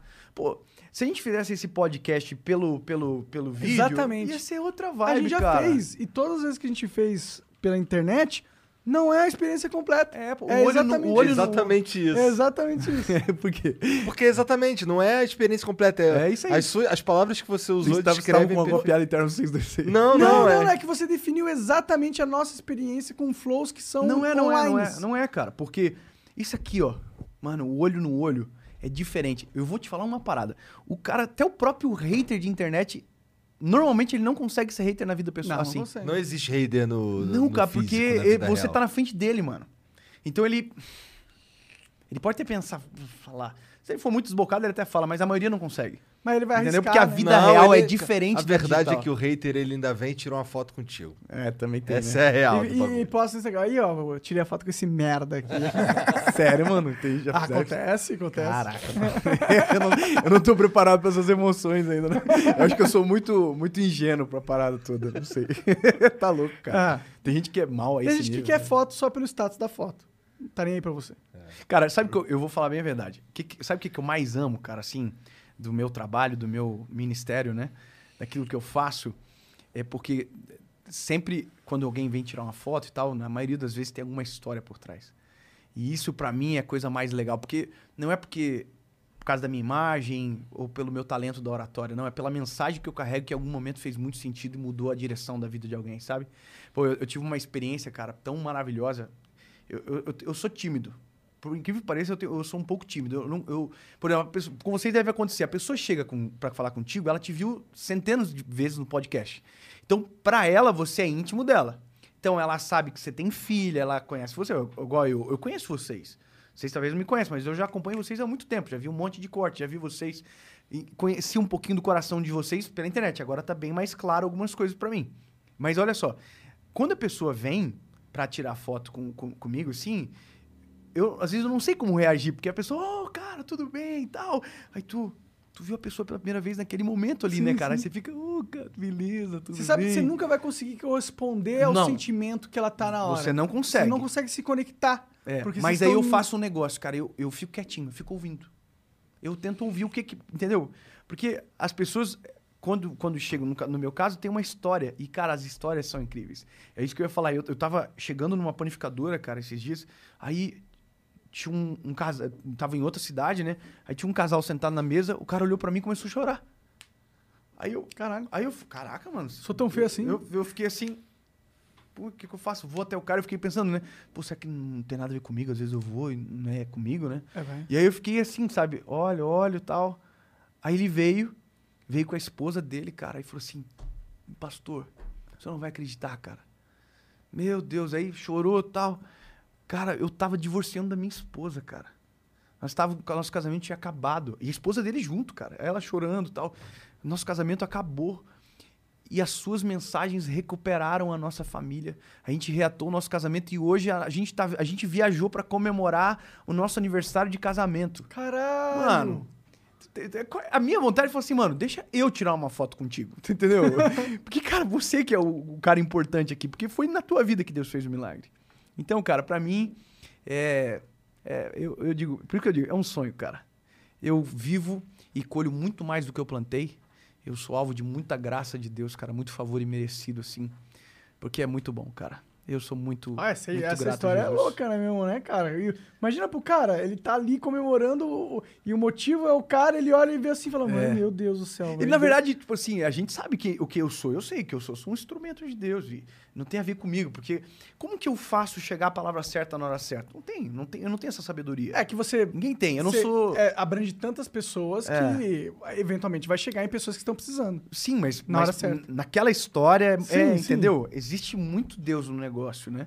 Por isso que eu sempre falo, cara, eu gravo a mensagem, mas pra quem vai chegar, como vai chegar e a hora que vai chegar, só Deus que sabe, entende? E só que quando esse- esses- esses episódios acontecem, convenhamos, né, cara, é um combustível pra nós assim extraordinário. Eu saio dali pra viver aquilo Muito mais- muito mais intenso, mais cheio, com mais verdade na fala, porque ah, por isso que eu digo que a caminhada com Jesus ela é muito extraordinária, porque você pode começar, lembra do, do início? Você começa com uma fé que é racional, tal, mas aí de repente, cara, você porque vai se envolvendo com, com Jesus, com a caminhada cristã, você vai tendo testemunhos, cara, você vai tendo experiências, você vai tendo as suas histórias com Deus. Eu escrevi um livro que não tá aqui, que eu, foi o meu segundo livro que eu lancei na vida, chamado Deus que me faz chorar. Cara, eu conto 10 histórias que eu tive com o Senhor. 10 histórias. Das mais simples possíveis, cara. De você, por exemplo, de eu pedir uma vaga de estacionamento pro Senhor dentro do carro. Coisa simples. Coisas mais simples, assim, cara, que fala assim, mano, que, que idiota. Mas pra mim, naquele momento, foi tão profundo que cresceu tanto a minha fé que me fez viver milagres maiores. Entende? Então, quando eu, eu, eu prego, cara, eu não tô falando de algo que eu acho bonitinho, fofo. Não, cara, eu tô falando de algo que mudou a minha vida. Entendeu? Então, a, a forma de expressar. é, eu choro, por exemplo, quando eu prego, eu não consigo, às vezes, não, não, aguentar, assim, porque eu, eu, eu, eu tô ligado que o, o impacto daquilo, sabe? Porque pegou eu primeiro. Eu acho importante, cara, que toda mensagem ela seja primeiro experimentada antes de ser uma. Porque senão é só uma fala bonita. É só hipocrisia. É, às vezes sim, entendeu? Falar do que você não vive, cara, não, não, não, não, não adianta, não, não vende. Chega uma hora que a mentira vem à tona. É aquilo que eu falei. Falo coisa legal aqui, a gente conversa, é uma conversa boa. Aí o microfone desliga, a câmera apaga, eu sou um idiota, trato mal vocês, ou vocês são os idiotas e tratam mal eu. Cara, acaba a experiência, não acaba? Então, pô, a vida é igual. Entendeu? A vida ainda maximiza ainda mais isso. Então, a gente tem que ser autêntico. Entendeu? Autêntico, mano. Que, quem você é? Cara, vocês têm um jeitinho de vocês e essa é a loucura do amor de Deus. Deus nos ama da, da forma que nós somos. Deus ama, Deus nos ama. Essa é a primeira coisa que a gente tem que saber. O que vai mudar depois, a gente vai saber a partir da perspectiva de Cristo em nós. Mas Deus ama a gente. E é isso, cara. É importante se você é preto, branco, amarelo, se você. Quem, quem quer que seja. Se você é de direita ou de esquerda. Entendeu? Deus nos ama. A partir do momento que você permite que esse amor se torne a prática da sua caminhada, aí a perspectiva se altera de maneira profunda, cara. Eu vou, vou terminar aqui vou fazer o apelo igual o, o Cabo da Silva fez pra vocês. Eu, eu, eu, de verdade, cara, eu não, não tenho a pretensão de constrangê-los aqui, né? Mas um- uma das, uma- eu fiz uma oração ontem, até coloquei no meu caderno de oração. Eu falei assim: Deus, que de alguma forma seja bênção e resposta pro Igor, pro Monark e pra quem estiver assistindo. Porque no fim, cara, é sobre isso que se trata, né? Eu não vim aqui pra falar quanto dinheiro eu tenho, pra falar sobre números do Instagram ou do YouTube, mas pra falar da mensagem que eu carrego. E a mensagem que eu carrego tem essa finalidade, que é trazer transformação, trazer uma resposta, luz para a vida das pessoas. Então, espero, cara, que possa ter, estar sendo abençoador para vocês também e para as pessoas que estão assistindo a gente. Show de bola. Tem mais Tem aí, mais? Jô? Tem, o Acriano mandou aqui. Dave, como foi que você virou amigo do Neymar? Ah, tu é amigo do Neymar? Pois é, cara, é engraçado isso. né? É que eu vi, eu vi ele uma vez, né? Eu vi ele uma vez, eu não sou amigo dele. Ah, né? entendi. Eu vi ele uma vez, tirei uma foto e ele posta os meus vídeos, ele repostou um vídeo meu essa semana. Ah, então tal. você é amigo dele, pô. Não, porque amigo é amigo, né, cara? Eu conheço ele, eu tenho um Pô, carinho muito Neymar grande tá por ele. repostando essa parada sua porque ele gosta de você. Ele te considera como um cara que É, ele não, quer dar forças, pelo menos. É, não, sim, mas eu digo que a palavra amizade, ela é muito mais profunda, né, cara? Pô, amizade é amizade, pô. Tu é meu amigo. Se eu acabar a gasolina no meu carro, eu ligo pra você. Isso pra mim é amizade, entendeu? Se eu precisar de que alguém ore por mim de noite, eu ligo pra ti, pô. Então, por isso que eu digo, eu não sou amigo dele, né? Porque a gente não tem esse grau de Sim, intimidade. a gente claro, conversa claro, pelo claro. direct. Eu tenho um carinho muito grande por ele, pela família dele e. Pô, pelo que ele já representou pra nós no país como jogador Claro, de futebol sim, tal. Eu sim. tenho um carinho muito grande por ele. Então, pô, eu fiquei, obviamente, quando o Neymar postou o primeiro vídeo, eu fiquei emocionado, pô. Aí depois já postou centenas de vezes, já trocamos mensagens, eu conheci ele, fui num- na Copa América, dei um abraço Maneiro. nele e tal. Bem legal, isso aí. Eu não- tipo assim, eu queria ser amigo dele, deve ser legal ser amigo do Neymar, né, mano? Mandar buscar Salve, com- Neymar, quer ser mandar- meu amigo? Neymar, me liga, me chama no WhatsApp. Pô, é Saudades, legal, né? é. Porque tem coisa que a gente não tem, mas que a gente pode viver com os amigos da gente, É né, cara? verdade, é verdade. Helicóptero, ah, dar helicóptero, que massa. Deve ser massa, não. Nunca andei de Pô, helicóptero. deve ser legal tu, você, né? Ter uns amigos assim diferentão, né? É. Não pode ser só, não pode ser por interesse, né? Mas dá pra dar uma, Mas, dá uma- porra. dá pra dar uma desfrutada também, né? Claro. Eu tenho um amigo meu que fala que prosperidade não é ter, é desfrutar. Então tem coisa que a gente não tem, mas um amigo da gente tem, a gente desfruta. Cara, o Igor Ter, gosta ter, de ter falar... amigo é muito melhor do que ter dinheiro. Exatamente. Ah, isso é infinitamente melhor, com certeza. Com Porque certeza. a dinheiro sem amigo também você não tem ninguém pra falar, né? Graças a É, e outra, tem coisas que só o dinheiro, o dinheiro não compra e amigos dão na hora. É verdade. Uepa! Se for isso, o dinheiro compra fácil. tá ligado? não, não é isso, porque isso aí deixa pra passar. É. Ah, maravilhoso. Amigos não. São- Mas é verdade, pô. É verdade. Cara, ó. Quanto custa tu desabafar com um amigo? Tu abrir o teu coração? Quanto custa? Tem um amigo de verdade, quanto custa? É, exato, cara. E sabe o é que é a loucura, mano? A gente conhece hoje muita gente que tem muito dinheiro e tem gente também que não tem nada. A gente conhece os dois extremos, né? E a- às vezes o problema do cara que tem muito dinheiro é justamente isso. Cara, esse cara tem muita dificuldade de ter amigo.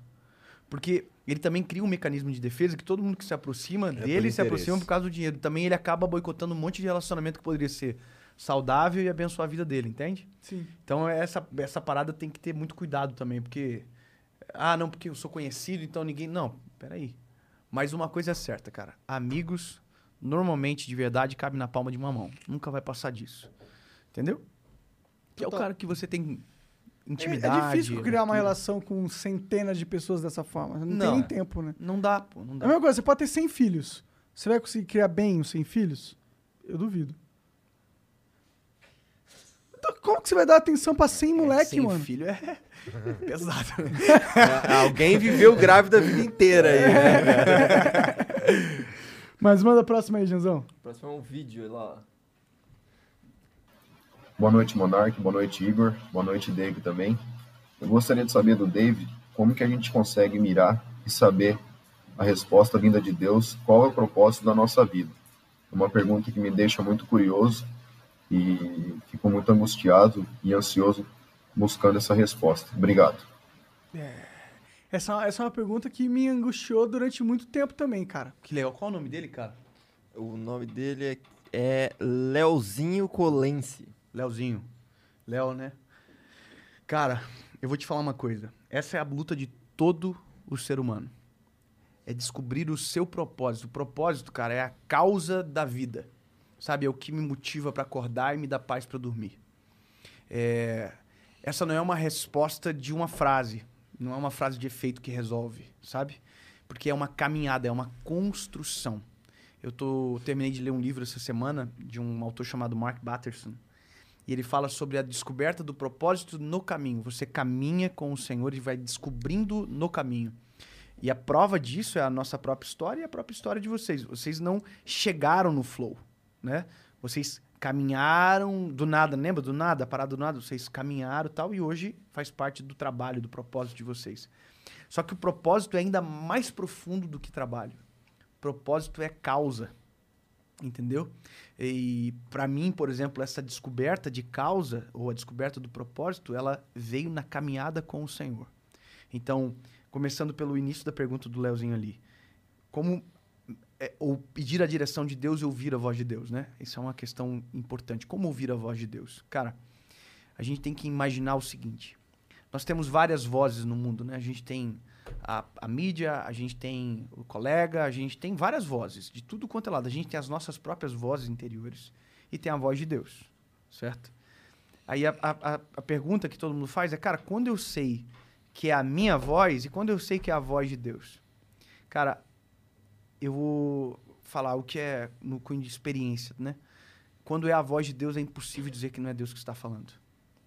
Porque a experiência é diferente e traz paz, traz conforto, é, é, é, diferente, é totalmente diferente.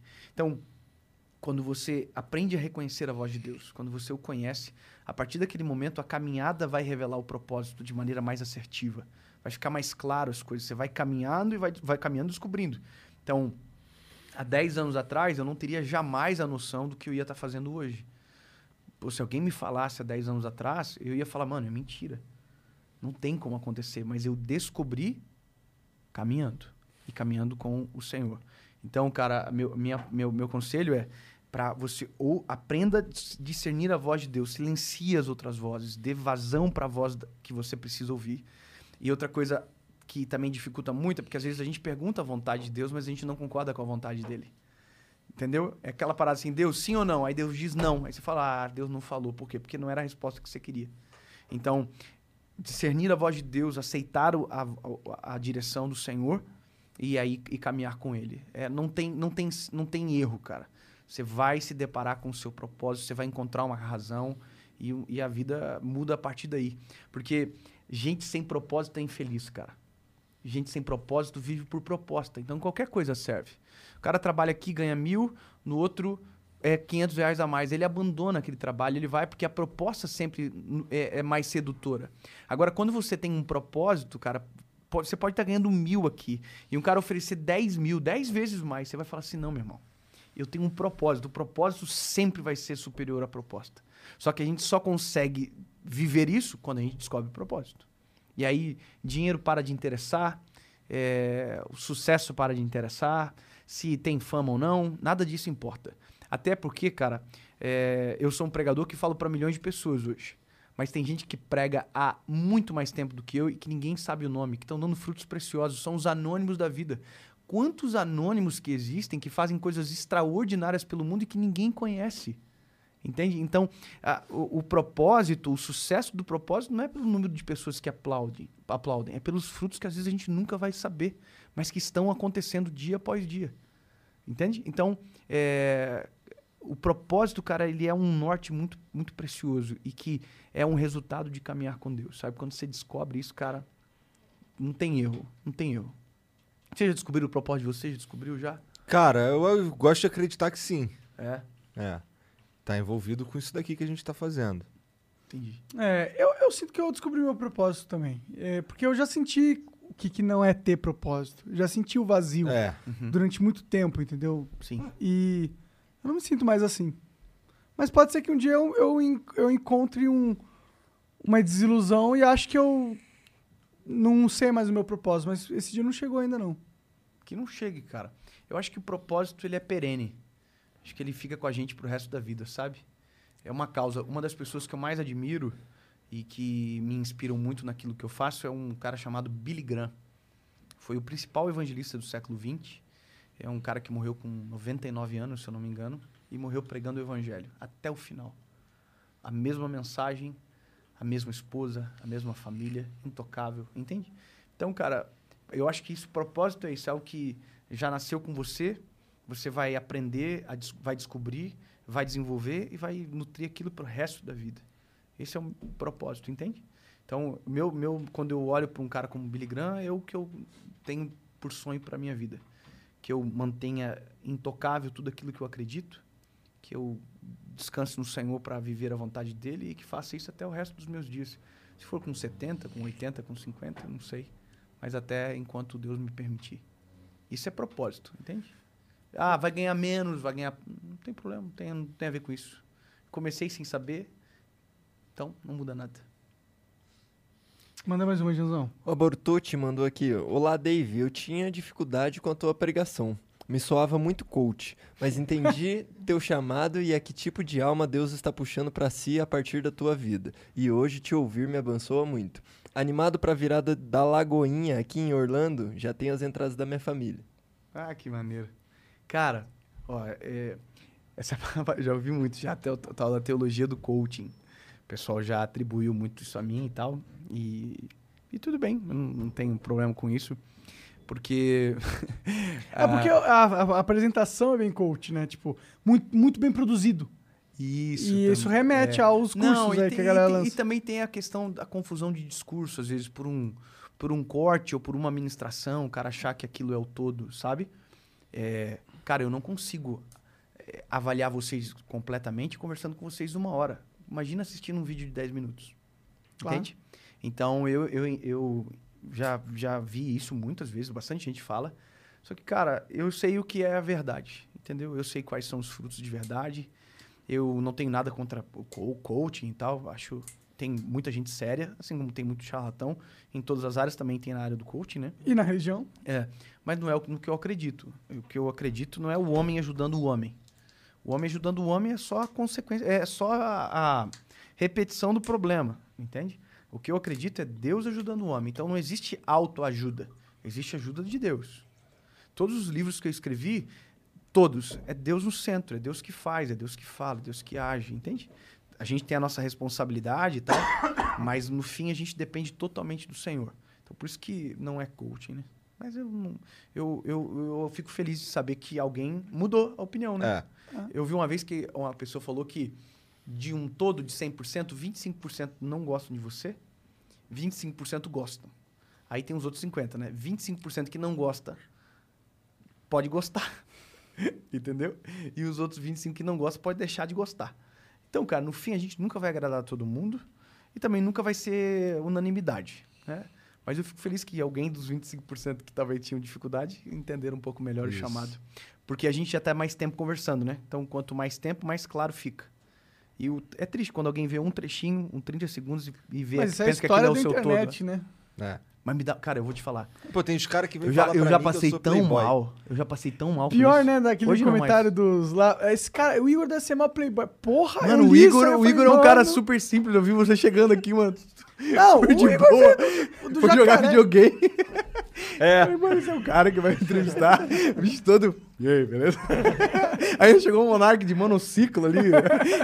que massa, pô. É- Mano, isso é a vida real, não é personagem. É- mas, é, mas não é chato isso, cara. Ah, Quer é. dizer, eu vou falar uma coisa pra vocês. Mas, não não, mas aí é aquele lance que você falou. Que assim, é, quem é que tá falando? Eu olho aquilo ali e falo, cara, esse cara não Então, tem a menor isso ideia da minha história. Mas, ó, mas aqui tá. Sejamos sinceros, cara. Faz um exercício um dia, não, nunca mais faça. O cara que tá te criticando muito, abre o perfil do cara, mano. Aí tu vê a foto do cara, tu vê a história dele. Aí você fica tentado a te julgar da mesma forma que ele te julgou. Que ele te julgou por um trecho de 30 segundos ou por um, texto, alguma coisa, né?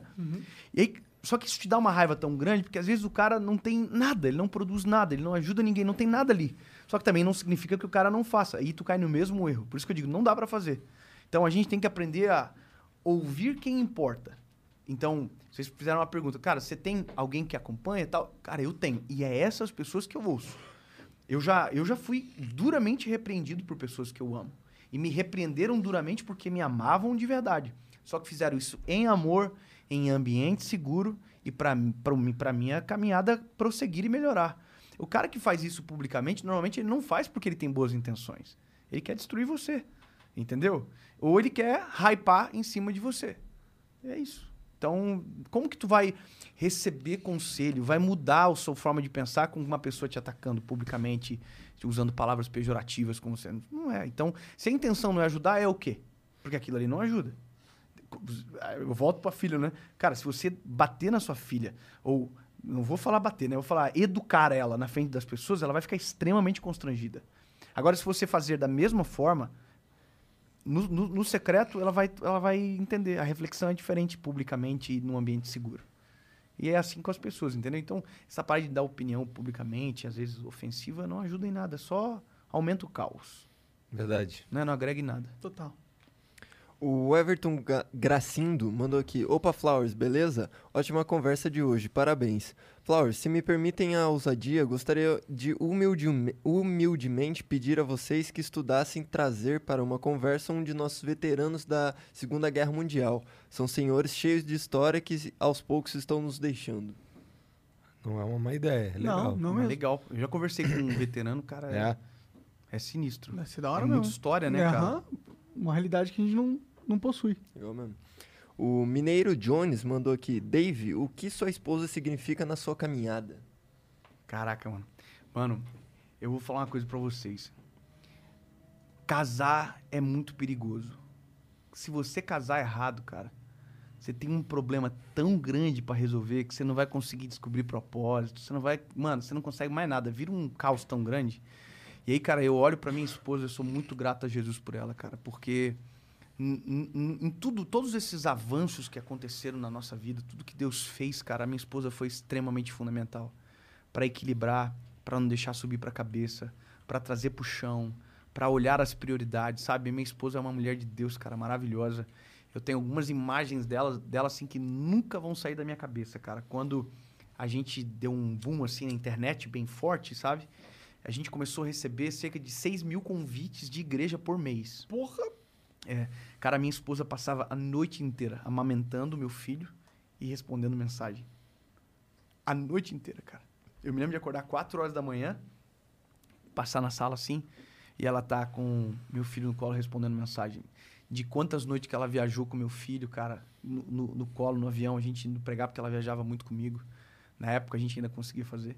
Então, cara, eu sou muito grato a Deus. Minha esposa significa muito na minha vida, cara. É um complemento perfeito, é o meu. É, o, é, a, é a completude, né, cara? Porque eu casei com uma mulher que tem tudo aquilo que eu não tenho. Entendeu? Então, tudo que eu não tenho, tem de sobra nela. Ela é serena, ela é, ela é calma, ela sabe agir de maneira calculada, sabe, sóbria. Eu sou sanguíneo, já sou mais reativo. E aí eu passo para ela. Então ela me complementa no que eu não sou. Aí na contrapartida eu me comunico mais, com mais fluência, mais, com mais, mais velocidade. Só que aí, cara, aí quando eu olho para ela, eu vejo que o meu maior problema às vezes é justamente isso. Porque quando a gente fala demais, a gente erra muito. E ela é cirúrgica na palavra, uma palavra dela às vezes vale mais do que uma hora minha conversando, entende? então é maravilhoso. Minha esposa é um, é um presente. Tem uma câmera que eu posso falar que é um. Ali, ó. Amo você, meu amor. Ela é demais. Manda mais César... Salve, Paula. O César mandou. Dave, sua história é muito bonita. Que o Criador abençoe sua família. Gostaria de saber o que você acha sobre as leis do Velho Testamento. Foi abolida ou não? Você as segue, prega sobre elas? Hoje, na minha visão, estamos aqui para sermos obedientes perante a lei do Criador. Beleza. Olha só. Toda, toda a lei do Velho Testamento foi cumprida em Jesus. Então agora a gente não vive pela lei, a gente vive pela graça. Então, significa que a gente não cumpre os princípios da Bíblia? Não, a gente cumpre, mas agora não porque é lei. A gente cumpre por amor a Jesus, entende? Agora não é a, a regra que me salva, é a fé que me salva. Lembra do jovem rico? Lembra? Existe um perigo da lei. O perigo da lei é me tornar soberbo, achar que sou melhor do que alguém. Que daí eu pego e falo assim, mano, eu, eu sou melhor porque eu faço isso, aquilo, aquilo outro. A graça não me dá isso. Eu não, não consigo falar que eu sou melhor que vocês porque eu sei que eu sou salvo pela graça, não pelo mérito. Entendeu? Isso não me faz relaxar de não de desobedecer a Deus, não, pelo contrário, porque eu sei que eu sou alvo de graça, eu tenho compromisso com a palavra do Senhor. Entende? Só que se você fica na lei, você tem a, a característica, a tendência de ficar extremamente presunçoso. É o cara que olha para você e diz: Não, mano, você não cumpre a lei, então eu sou melhor do que você. Não existe na graça melhor do que ninguém. Na graça nós somos iguais. E tem o perigo de querer seguir a lei a riscas e você ter uma interpretação errada da lei e acabar cometendo um erro pela sua supervalorização de uma interpretação errada de um texto. É que, cara, entende, a gente tem que só entender uma coisa. Lembra, a gente, até falou, se você obedece pela razão errada, errada, não adianta nada. Entende? Então, para pensar que se o meu coração tem um interesse difuso do que, do que simplesmente obedecer, então já tem problema. Entende? Então, quando você vai para a graça, a graça tira o mérito completamente da minha mão. Então, eu não sou salvo porque eu sou bom. Eu sou salvo porque Cristo é bom e morreu na cruz por mim. Entende? Vê que tira o orgulho. Por isso que eu não consigo entender o cara que é cristão e é soberbo.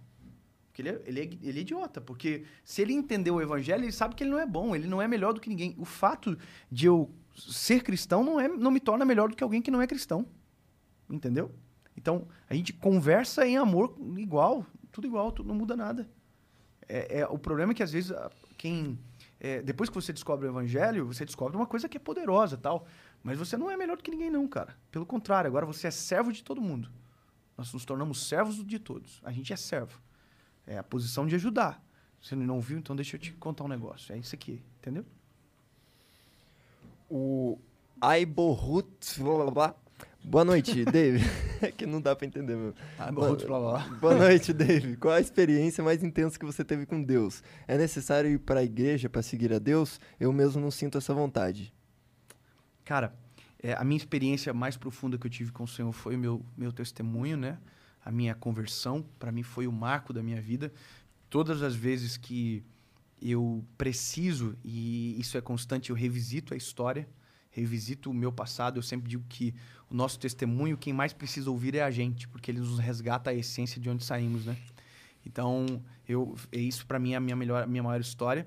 E, cara, sobre seguir a Deus, a necessidade da igreja, a, a igreja não, não é para que você siga Deus. Você pode seguir ao Senhor. Você pode confessar a Jesus e ficar dentro de casa. Só que a igreja ela é fundamental para a nutrição da nossa fé.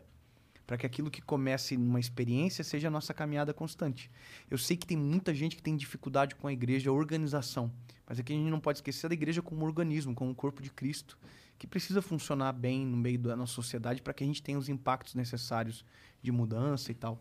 Então eu não, não consigo jamais anular a igreja, cara. A igreja é extremamente necessária. É isso. Dave, muito obrigado, cara, pelo papo. Obrigado por vir aqui trocar essa ideia com a gente. É, porra, foi interessantíssimo, cara. Que bom, cara. Glória a Deus. Fico Fico feliz de, de conhecê-los também. Eu, eu confesso para vocês que eu fiquei até nervoso quando a gente recebeu o convite. O Fábio, irmão do César Menotti e do Fabiano, uhum. que, que falou e tal. Ah, é, que fez a Obrigado, ponte. Fábio. Ele me deu uma bíblia muito foda. Pô, o Fábio é um cara maravilhoso. Eu quero mandar um abraço para ele, pro Cezinha, pro Fabiano também, que são os queridos. Eu fiquei nervoso, cara. Fiquei nervoso porque... É, eu, sou, eu, sou, um menino, né, cara? E, pô, eu vou lá agora falar, não sei o que vai conversar, com quem a gente vai conversar e tal. Ah, não, Mas, cara, falar do que tu sabe falar melhor, pô. Mas né? foi então, vocês foram muito gentis comigo, obrigado. Vocês são. E como é que te segue nas redes, então? Cara, é David acho que Leonardo. não dá mais pra seguir. É, acho que já tá no. Tá Lembra na época do Facebook, perfil lotado? É. Não, isso era no. Ah, no Facebook também. Foi, né? Facebook, acho sim, que era 5 mil, né? Era o maior orgulho sim, também. Leio, apago. Não, leio, talvez respondo e apago, né? Na é. época do scrapbook. É. Mas, pô, pô é, é David Leonardo. David né? Leonardo. David Leonardo no YouTube, TikTok. TikTok basicamente é os cortes do Instagram, né? Uhum. E YouTube. Toda segunda-feira, às 7 horas da manhã, tem uma mensagem no canal todas as segundas-feiras há. Vai fazer três, quatro anos, né? Sem falhar, cara, tem uma mensagem, a gente leva muito a sério, porque a gente sabe da responsabilidade. Então você pode se acompanhar por lá. E o Instagram, David Leonardo. Show. Tá. Cara, obrigado. Antes de, de, terminar, eu queria pedir pra galera seguir lá no corte do Estúdios Flow. Isso. Porque a gente. É, o YouTube baniu o nosso canal durante uma semana porque ah, um convidado sério, falou algo que o YouTube não gostou. Ah, tá. É. Então, segue lá se for possível. Eu queria também mandar um salve aqui pro, pro chefe Eduardo Andrade aí, que fez o nosso sanduba aí. Ah, é mesmo? É, Bom, muito gostoso. Salve, muito salve, Eduardo. É. Eduardo. Eduardo? Andrade? Eduardo Andrade, salve, Eduardo. lá do, do Cão Velho. Obrigado aí pela, salve, tava pelo bom. carinho, tava cara. Não, é isso. É isso. Um beijo para todo mundo. Boa noite. Tchau.